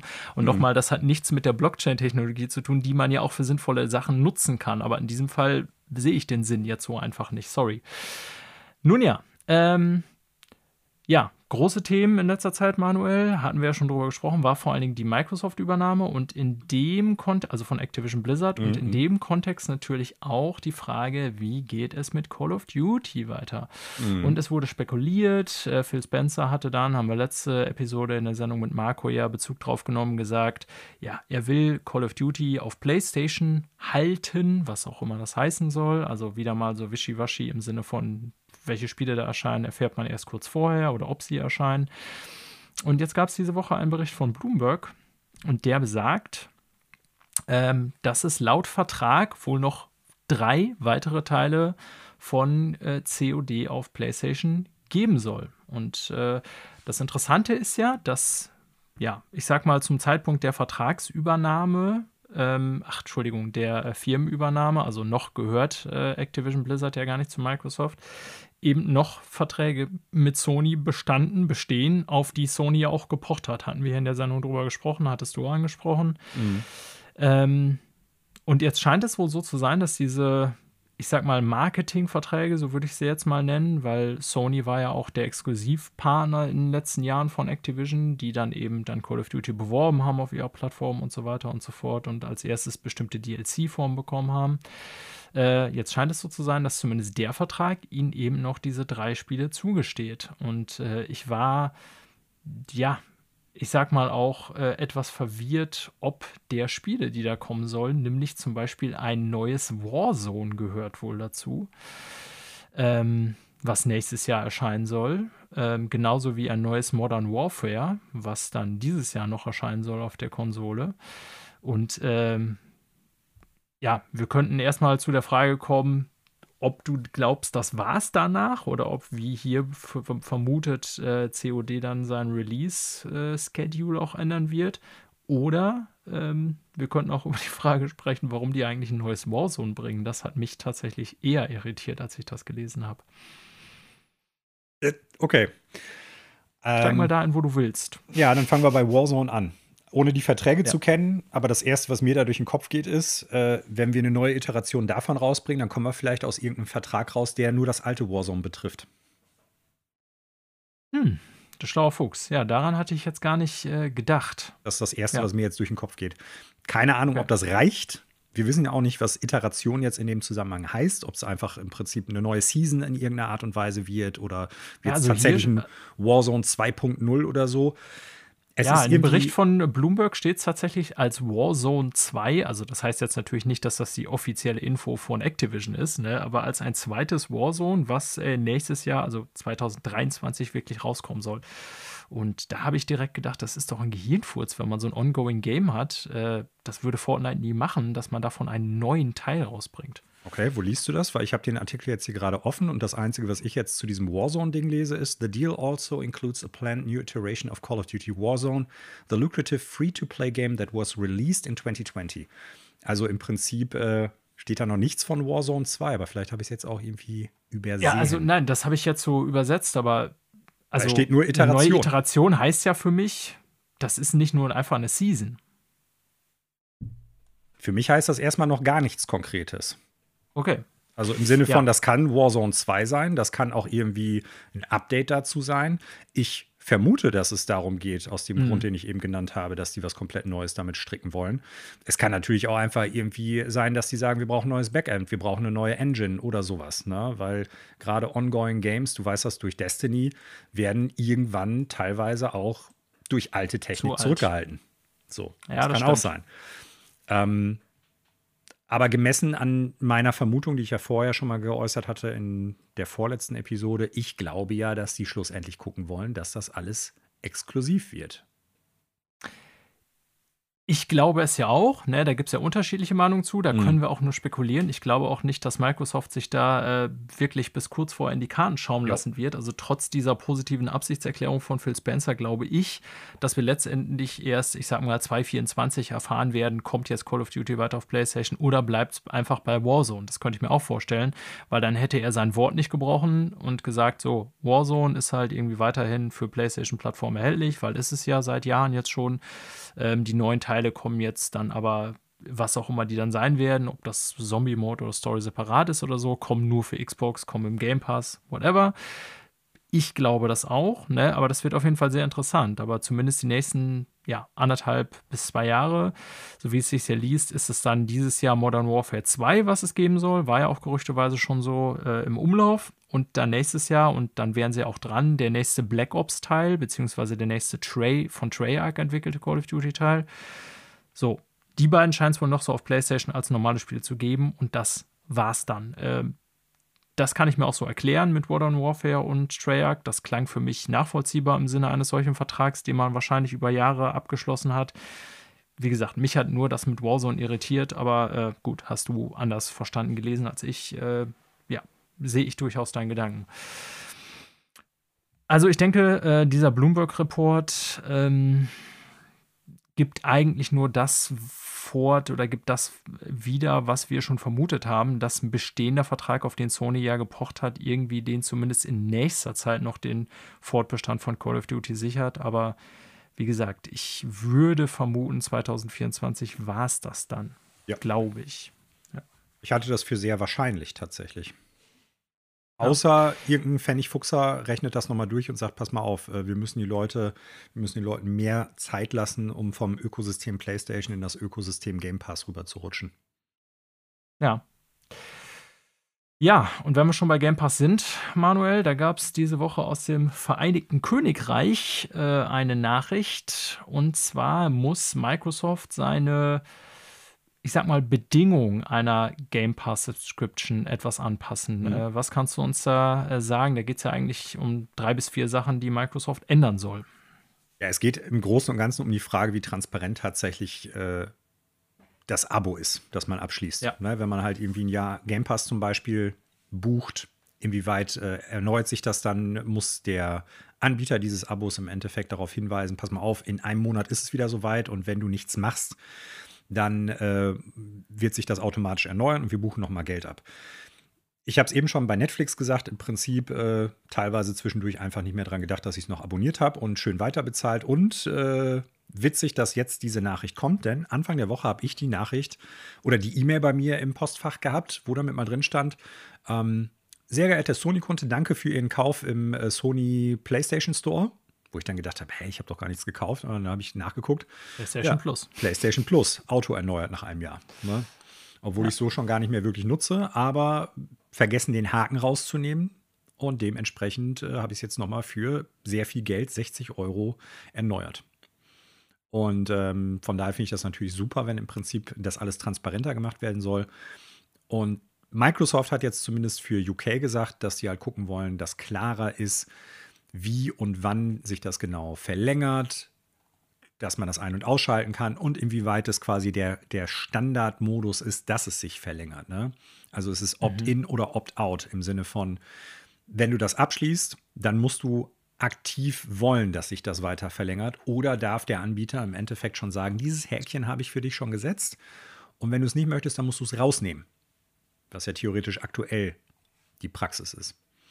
Ja, ja, genau. Also es geht eigentlich um äh, vier Dinge, die äh, Microsoft verbessern will. Und wir gehen davon aus, wenn das sozusagen für äh, den britischen Markt so kommt, dass es im Grunde auch weltweit so kommen wird.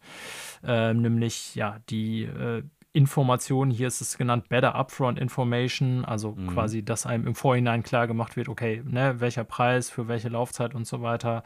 Ähm, die äh, Refund, also die Erstattungspolicy soll geändert werden, dass ganz klar ist sozusagen, äh, wenn Leute jetzt, ich sag mal, ein Jahresabo beenden oder so, welche Summe dann auch erstattungsfähig ist und Microsoft auch versprochen hat, dann sogar äh, kulant zu sein und äh, auch zu überprüfen, und das ist der dritte Punkt, bei inaktiven Mitgliedschaften, wenn jetzt zum Beispiel Leute Game Pass, äh, sag mal, ein Jahresabo haben, aber seit neun Monaten nicht mehr genutzt haben, ähm, soll oder will Microsoft sozusagen von selber den Kontakt aufnehmen und sagen, hier, äh, lieber Kunde XY, äh, du hast Game Pass abonniert, du hast aber schon neun Monate nicht mehr genutzt. Ähm, wie sieht's aus? Willst du das nicht eventuell kündigen? Ja, und das letzte ist eben, dass Informationen über Preiserhöhungen ganz klar kommuniziert werden, bevor Preiserhöhungen kommen. Das ist natürlich das, was man sich wünscht. Ähm, also in diesen Belangen will Microsoft eben nachbessern, nachdem da eben die britische Behörde für äh, Wettbewerb und Marktautorität, CMA abgekürzt, sich das mal angeguckt hat und gesagt hat, hier äh, bessert da mal nach, bitte. Und ja, ich würde mal sagen, das sind erstmal so äh, Bereiche, die man sich für einen Streaming-Service eben wünscht, damit das eben, wie du schon sagtest, nicht so zu so einem Dauer, ich habe es vergessen äh, abzubestellen, Produkt wird. Ne? Ähm, ja, also soll so ein bisschen die Nutzerfreundlichkeit dessen verstärken und ich denke mal, das wird dann in absehbarer Zeit auch weltweit für den Game Pass so kommen. Ja. Microsoft äh, ist da der Vorreiter, aber ich denke, bei Sony und Nintendo wird da auch nochmal drauf geguckt werden. Ja, also bei Sony zum Beispiel ist es auch so eine Sache. Ich hatte diese Situation, die du gesagt hast, äh, die du beschrieben hast, Manuel, auch einmal. Ich habe natürlich jetzt wiederum im Gegensatz zu dir ähm, PlayStation Plus seit 2014 durchgehend abonniert, weil ich Destiny spiele und so weiter und so fort. Ne? Ähm, aber nichtsdestotrotz bin ich natürlich auch so jemand, der da mal guckt, wenn zum Beispiel äh, in Januar Angebotswochen bei Sony, dann hauen die ja auch mal PlayStation Plus für die Hälfte des Preises raus für ein ganzes Jahr oder so, ne? Und da gucke ich dann Wo habe ich das nach. auch gemacht eigentlich? Ja. Genau. So, und ich kann mich erinnern, dass ich dann irgendwie auch einmal äh, so die Situation hatte, wo dann die E-Mail kam, ja, wir haben das abgebucht. Ähm, und das sind auch so Situationen, da würde ich mir dann tatsächlich, ich weiß, das unterschreibt man vorher irgendwie als Nutzer alles, beziehungsweise geht die Nutzungsbedingungen bewusst ein. Aber ich finde durchaus im Zeitalter des Streaming-Service wäre das auch ein Zeichen von Nutzerfreundlichkeit, dass man, ich sag mal, drei Wochen vorher eine Mail schreibt, an so und so vielen verlängert sich dein Service, äh, denk daran. Ne? So, also keine Ahnung, bei Google One kriegt man das, glaube ich, zum Beispiel, das habe ich noch mit kleiner Breite abonniert. Äh, ich glaube, bei Apple kriegt man das immer. Also, das ist eigentlich schon was, was ich so als Standard sehen würde, mhm. dass man vor einer Jahresverlängerung auch die Nachricht kriegt, ähm, hier am 1.2. wird das für dich um ein Jahr verlängert für 80.000 Euro. Bitte check das mal. Yes, okay. Äh, Manuel, wenn ich dich jetzt frage, ob du jemals Hyperscape gespielt hast, ist die Antwort mit Sicherheit nein. Richtig.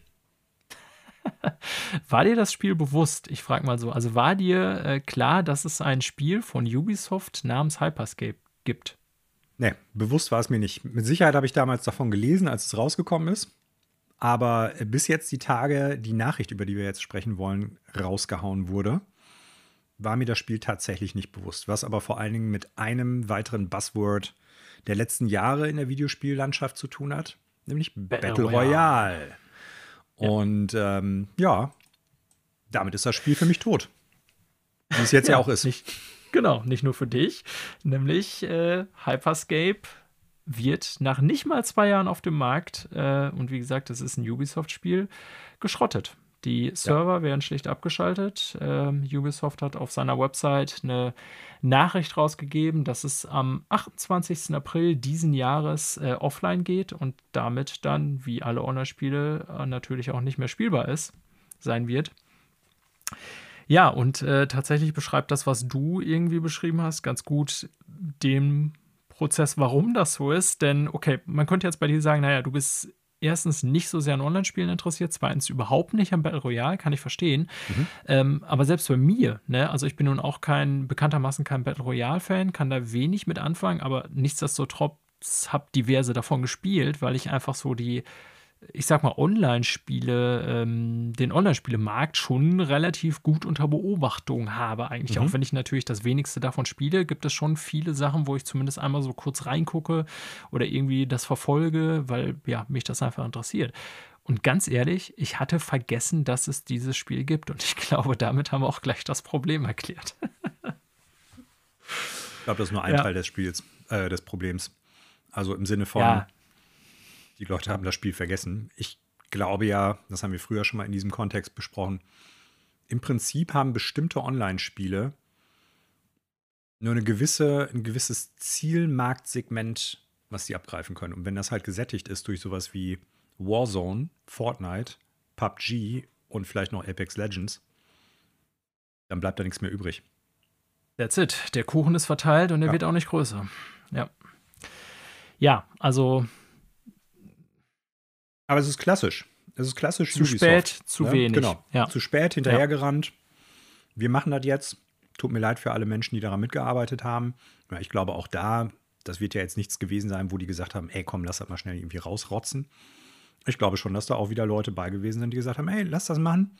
Wir stecken da auch wirklich Elan, Blut und Schweiß rein. Ja, vielleicht weniger Blut und Schweiß wäre jetzt nicht ganz so schön, aber im Endeffekt. Schweiß mit Sicherheit, Blut hoffe ich nicht. Im Endeffekt, ähm, ja, es ist das altgediente Problem, wenn du halt einen Trend in der Videospielbranche hast, sei es halt Mobile Games, die mit mal der Ding sind, sei es jetzt NFTs.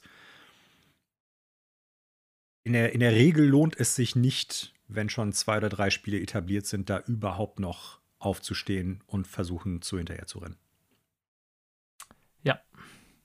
Aber aus irgendeinem Grund schnallen die Leute das nicht. Ich verstehe es nicht. Ja, also in dem Fall, also ich bin sehr gespannt. Ist jetzt ein ganz anderes Spiel, ganz anderer Fall, aber was aus äh, Rainbow Six ähm, Extraction heißt es, glaube ich, wird, mhm. ne, was ja äh, diesen Monat auf den Markt kam im Januar. Ähm, es ist ja direkt im Game Pass drin und das würde man hoffen, generiert erstmal auch eine Menge Spieler, ne, weil man muss ja nicht extra dafür bezahlen oder wie auch immer. Aber ja, also ich ich könnte mir vorstellen, dass wir da in zwei Jahren vor einer ähnlichen Situation stehen. Wir warten es mal ab. Also ich habe bisher noch nicht so gehört, dass es irgendwie durch die Decke gegangen ist.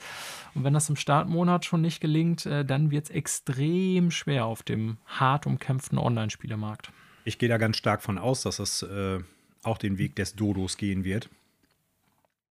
Und äh, man darf nicht vergessen, Hyperscape war free to play. Das heißt, es hat nichts gekostet.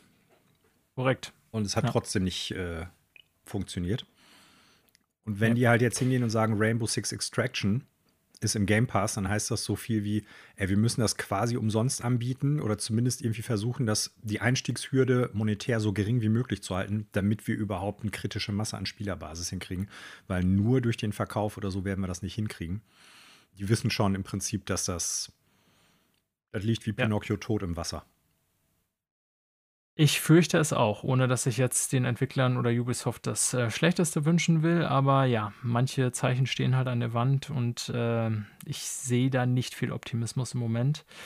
Also, falls wer von euch Hyperscape spielt oder gegen gespielt hat, äh, drei Monate habt ihr noch Zeit, dann heißt es Bye bye in die ewigen Jagdgründe.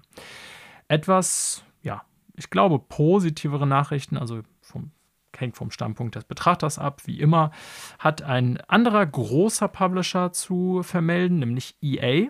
Und es war ja so, dass EA einen Exklusivvertrag mit Disney bzw. Lucasfilms hatte äh, über die ja, Star Wars-Lizenz. Äh, zehn Jahre waren es insgesamt und der Vertrag ist ausgelaufen mittlerweile, letztes Jahr. Mhm. Ähm, und seitdem vergibt Disney, ja, ich sag mal, beliebig oder an andere Studios auch eben Star Wars-Spiele oder die Lizenz eben, dass ein Star Wars-Spiel entwickelt werden kann.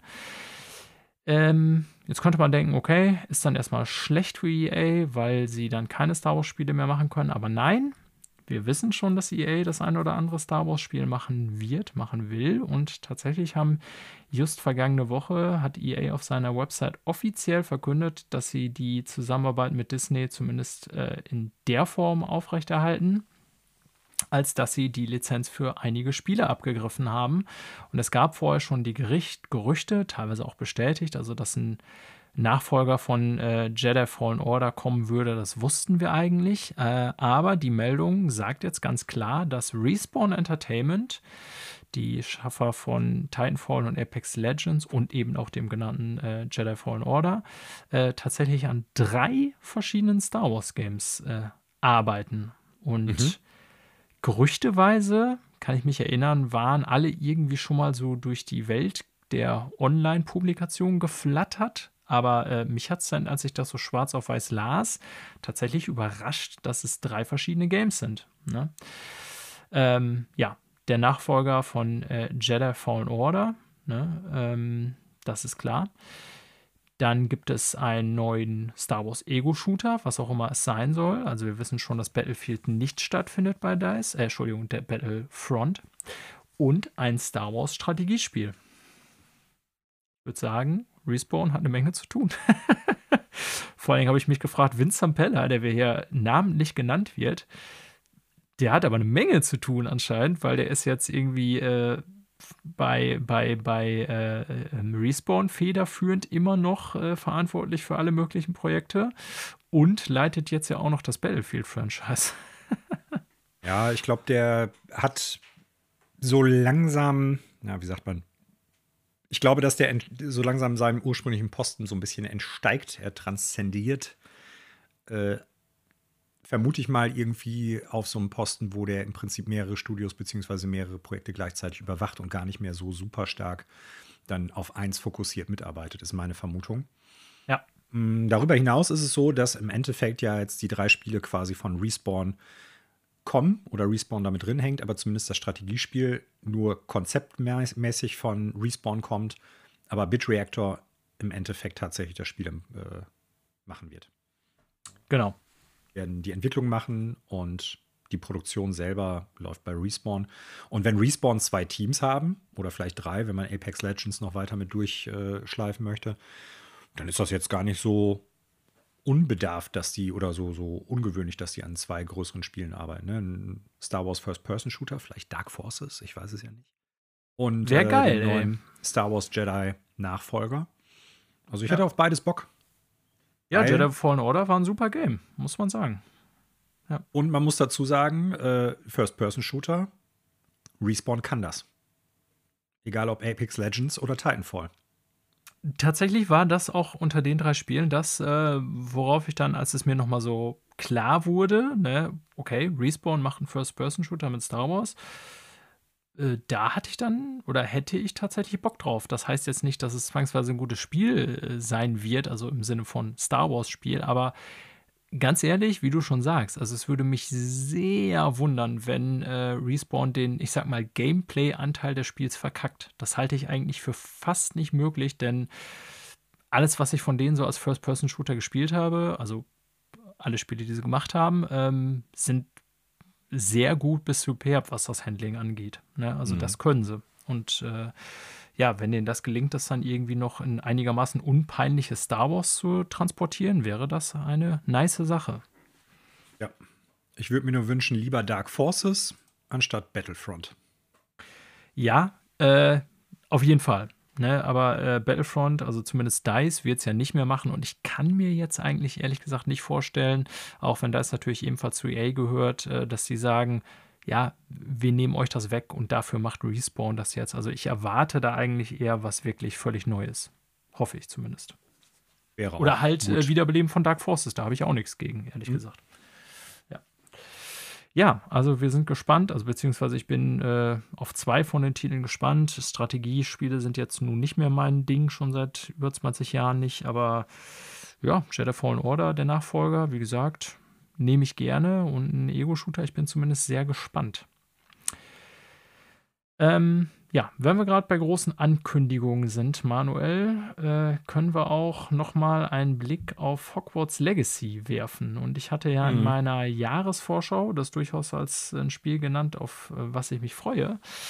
Und ähm, im Laufe der vergangenen Woche gab es eine neue Meldung aus der Wizarding World. ich hatte, Manuel, du hattest es damals erwähnt. Ich, mir war das nicht bewusst, dass es so Ach, du wusstest gibt. das damals nicht. Nee. Oh. also, das ist jetzt wirklich so ein, so ein, ja, so ein, so ein Harry Potter Metaverse-Label gibt, was sich einfach nur noch äh, Wizarding World schimpft und ähm, ja, da dann sozusagen das komplette Franchise irgendwie drunter gehandelt wird und ähm, die da jetzt so, ich sag mal, verschiedenste Produkte unter diesem Label aufbauen. ja, äh, wie auch immer, unter äh, wizardingworld.com konnte man diese Woche folgende Meldung lesen. Und zwar ging es darum, äh, was für Produkte äh, aus der Harry Potter-Welt, ich bleibe jetzt bei dieser Bezeichnung, weil ich Wizarding World so beschissen finde, äh, dieses Jahr noch rauskommen. Und äh, Vollmundig wird hier verkündet, äh, ihr Spotter liegt alle falsch. Hogwarts Legacy wird 2022 rauskommen. ich weiß noch nicht, was ich davon halten soll, aber äh, Warner Brothers äh, ist optimistisch, dass sie das Ding dieses Jahr raushauen wollen, obwohl wir quasi noch nichts davon gesehen haben. Ja, allerdings, wortwörtlich steht er, is set to be released. Okay, Das stimmt, aber dem muss natürlich auch klar sein, also wie immer lassen die sich natürlich hier tausende Lücken, ne? ähm, aber Warner Bros. selber hat dazu auch noch was gesagt. Und ähm, ja, gesagt im Grunde, wenn ich das richtig verstanden habe, ähm, dass Arkham Knight und äh, Hogwarts Legacy quasi das Ding sind, was sie dieses Jahr raushauen wollen, ne? Mhm. Ja, wollen. Ich, ich ja, ich weiß, worauf du hinaus willst, ist ja auch richtig. Aber ganz ehrlich, die müssen doch auch wissen, um ich sag mal, die, das Messaging im Internet, dass keiner mehr dran glaubt. Äh, es war jetzt im Zuge der ganzen Jahresvorschauen, die fast alle Publisher irgendwie rausgehauen haben und äh, der ganzen Media-Outlets, was sie so berichtet haben, welche Spiele im Jahr 2020 so das geile Ding werden.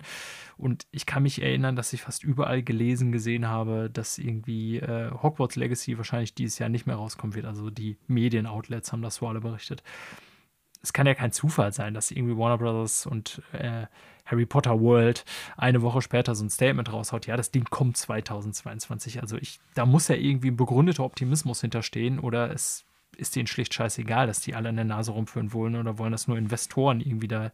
Ähm, so. Ja. Ne? Ich weiß es nicht, ich spekuliere ja. doch genauso, wie du jetzt gerade spekulierst.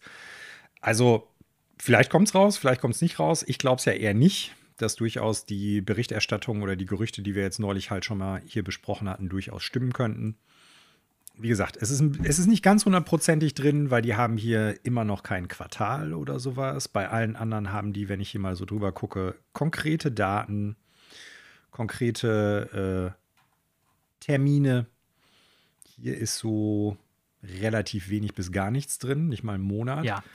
Und äh, mit Set to be released das ist wie bei Zelda Breath of the Wild 2 im Sinne von, wir planen das für 2022. Aber da steht, glaube ich, noch vieles in den Sternen.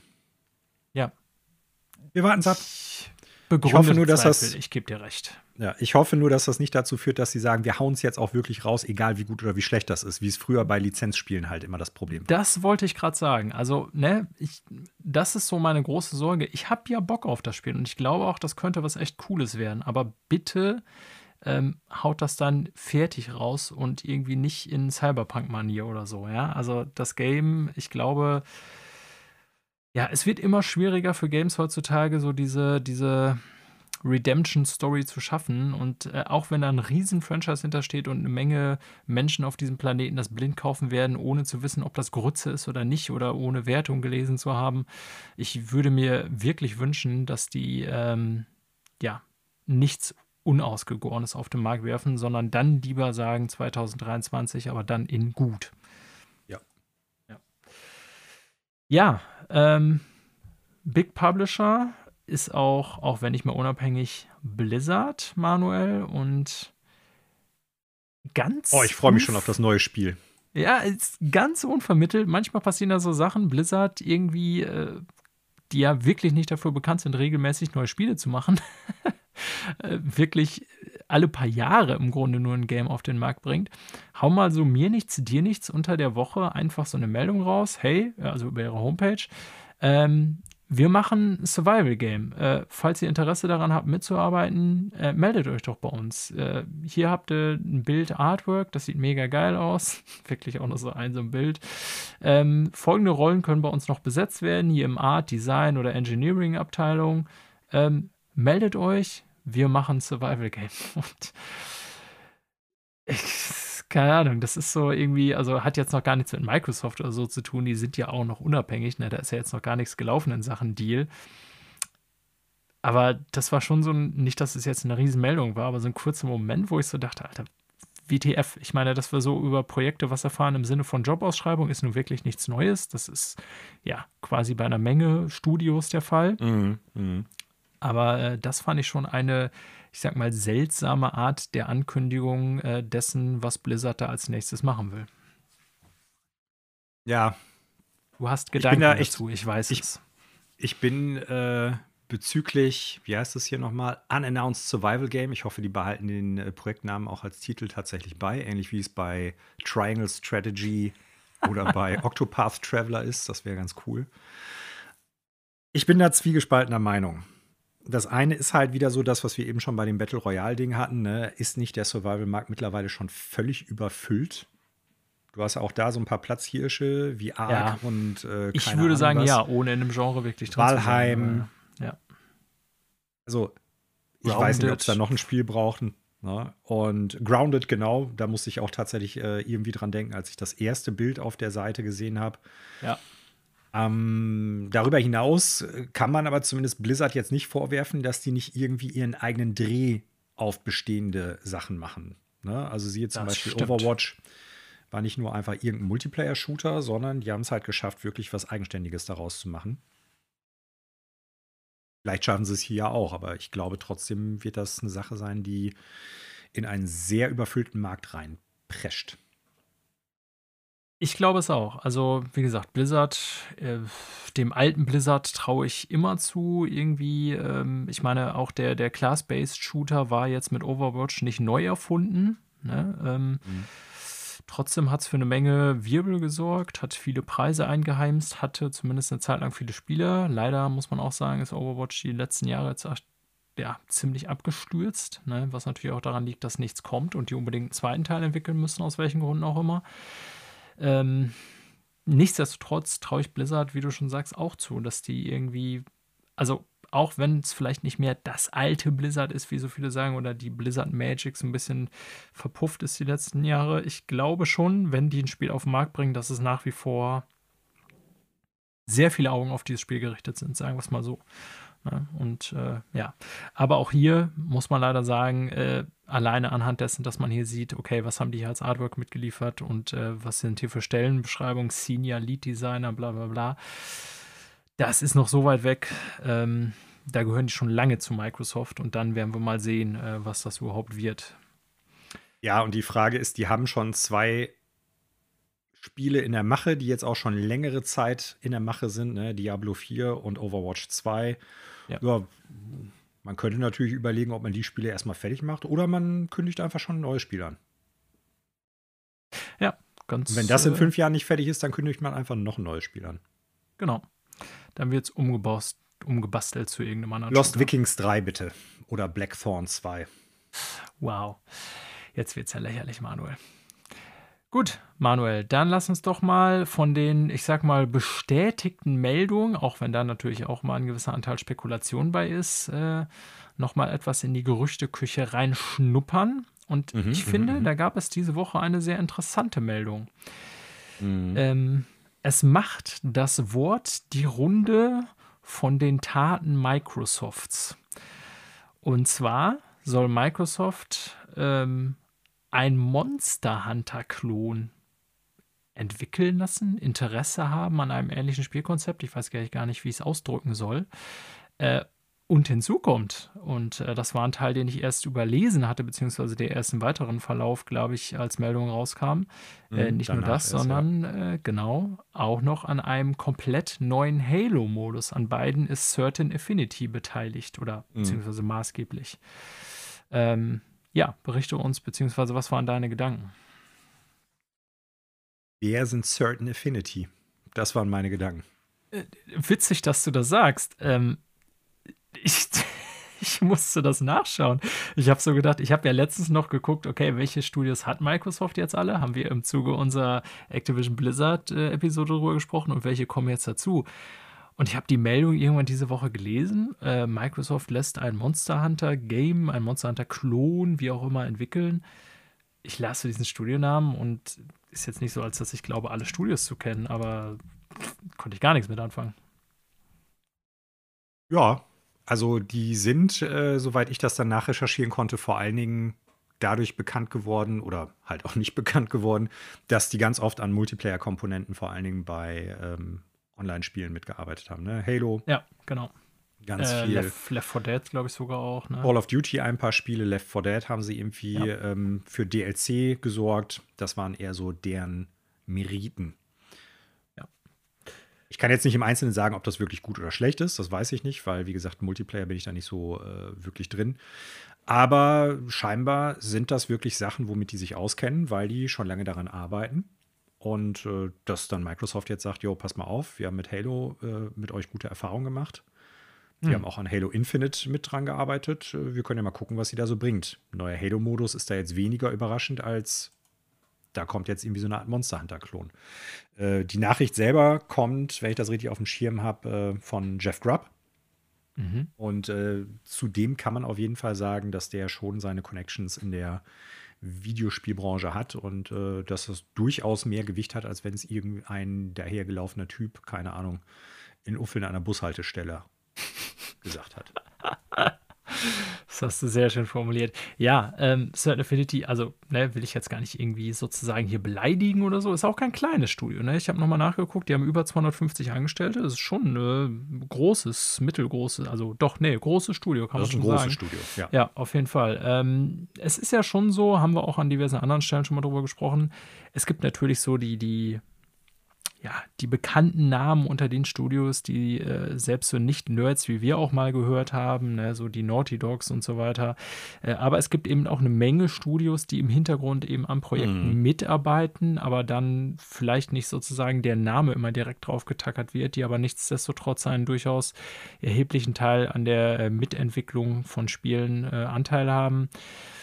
Äh, mir würde also zum Beispiel Raven war so ein klassisches Studio. Mittlerweile kennt man die ja durchaus, aber die lange irgendwie so auch an Spielen mitgearbeitet haben, was mir so einfiel. Äh, oder was hat hier Sony letztens noch gekauft? Äh, Fire Sprite ähm, ne, wo man so nicht direkt dann denkt, okay, von denen Nexus, kommt jetzt das ja, ja. und Nexus, genau, sorry, äh, wo man nicht direkt denkt, okay, das ist jetzt das große Spiel von denen oder so, aber ja, oft ist es dann in der Realität oder eigentlich fast immer so, zumindest bei AAA-Spielen, dass sie tatsächlich nicht nur von einem Studio gemacht werden, sondern äh, ja, diverse daran beteiligt sind, die ja im Hintergrund, sage ich mal, mitarbeiten. Ne? Und ein genau solcher Fall scheint das hier zu sein. Jo. Ja, Monster Hunter fand ich deswegen interessant, als dass ich erstens dachte, naja, ist das nicht ein bisschen spät und wie, also fand ich so ein bisschen seltsam, wie konkret das Interesse von Microsoft hier beschrieben wurde von Jeff Grubb, dass die sich irgendwie dachten sozusagen, ey, ähm, das ist was Cooles, was wir so nicht haben, lass uns das mal bei jemandem in Auftrag geben. Also da bin ich sehr gespannt, was das wird, falls es was wird. Ja, ich könnte mir auch da vorstellen, dass es grundsätzlich das Problem geben dürfte, dass der Markt eigentlich durch, die, durch das eine Spiel gesättigt ist. Ja, das glaube ich nämlich auch. Also, das ist schon, also so sehr Millionenseller es auch wurde, Monster Hunter. Und auch nicht frei von Schwächen ist. Ne? Und wir haben ja eigentlich alle Monster Hunter-Teile der letzten, keine Ahnung, 15 Jahre gespielt, würde ich fast sagen, wir beide so in Kombination.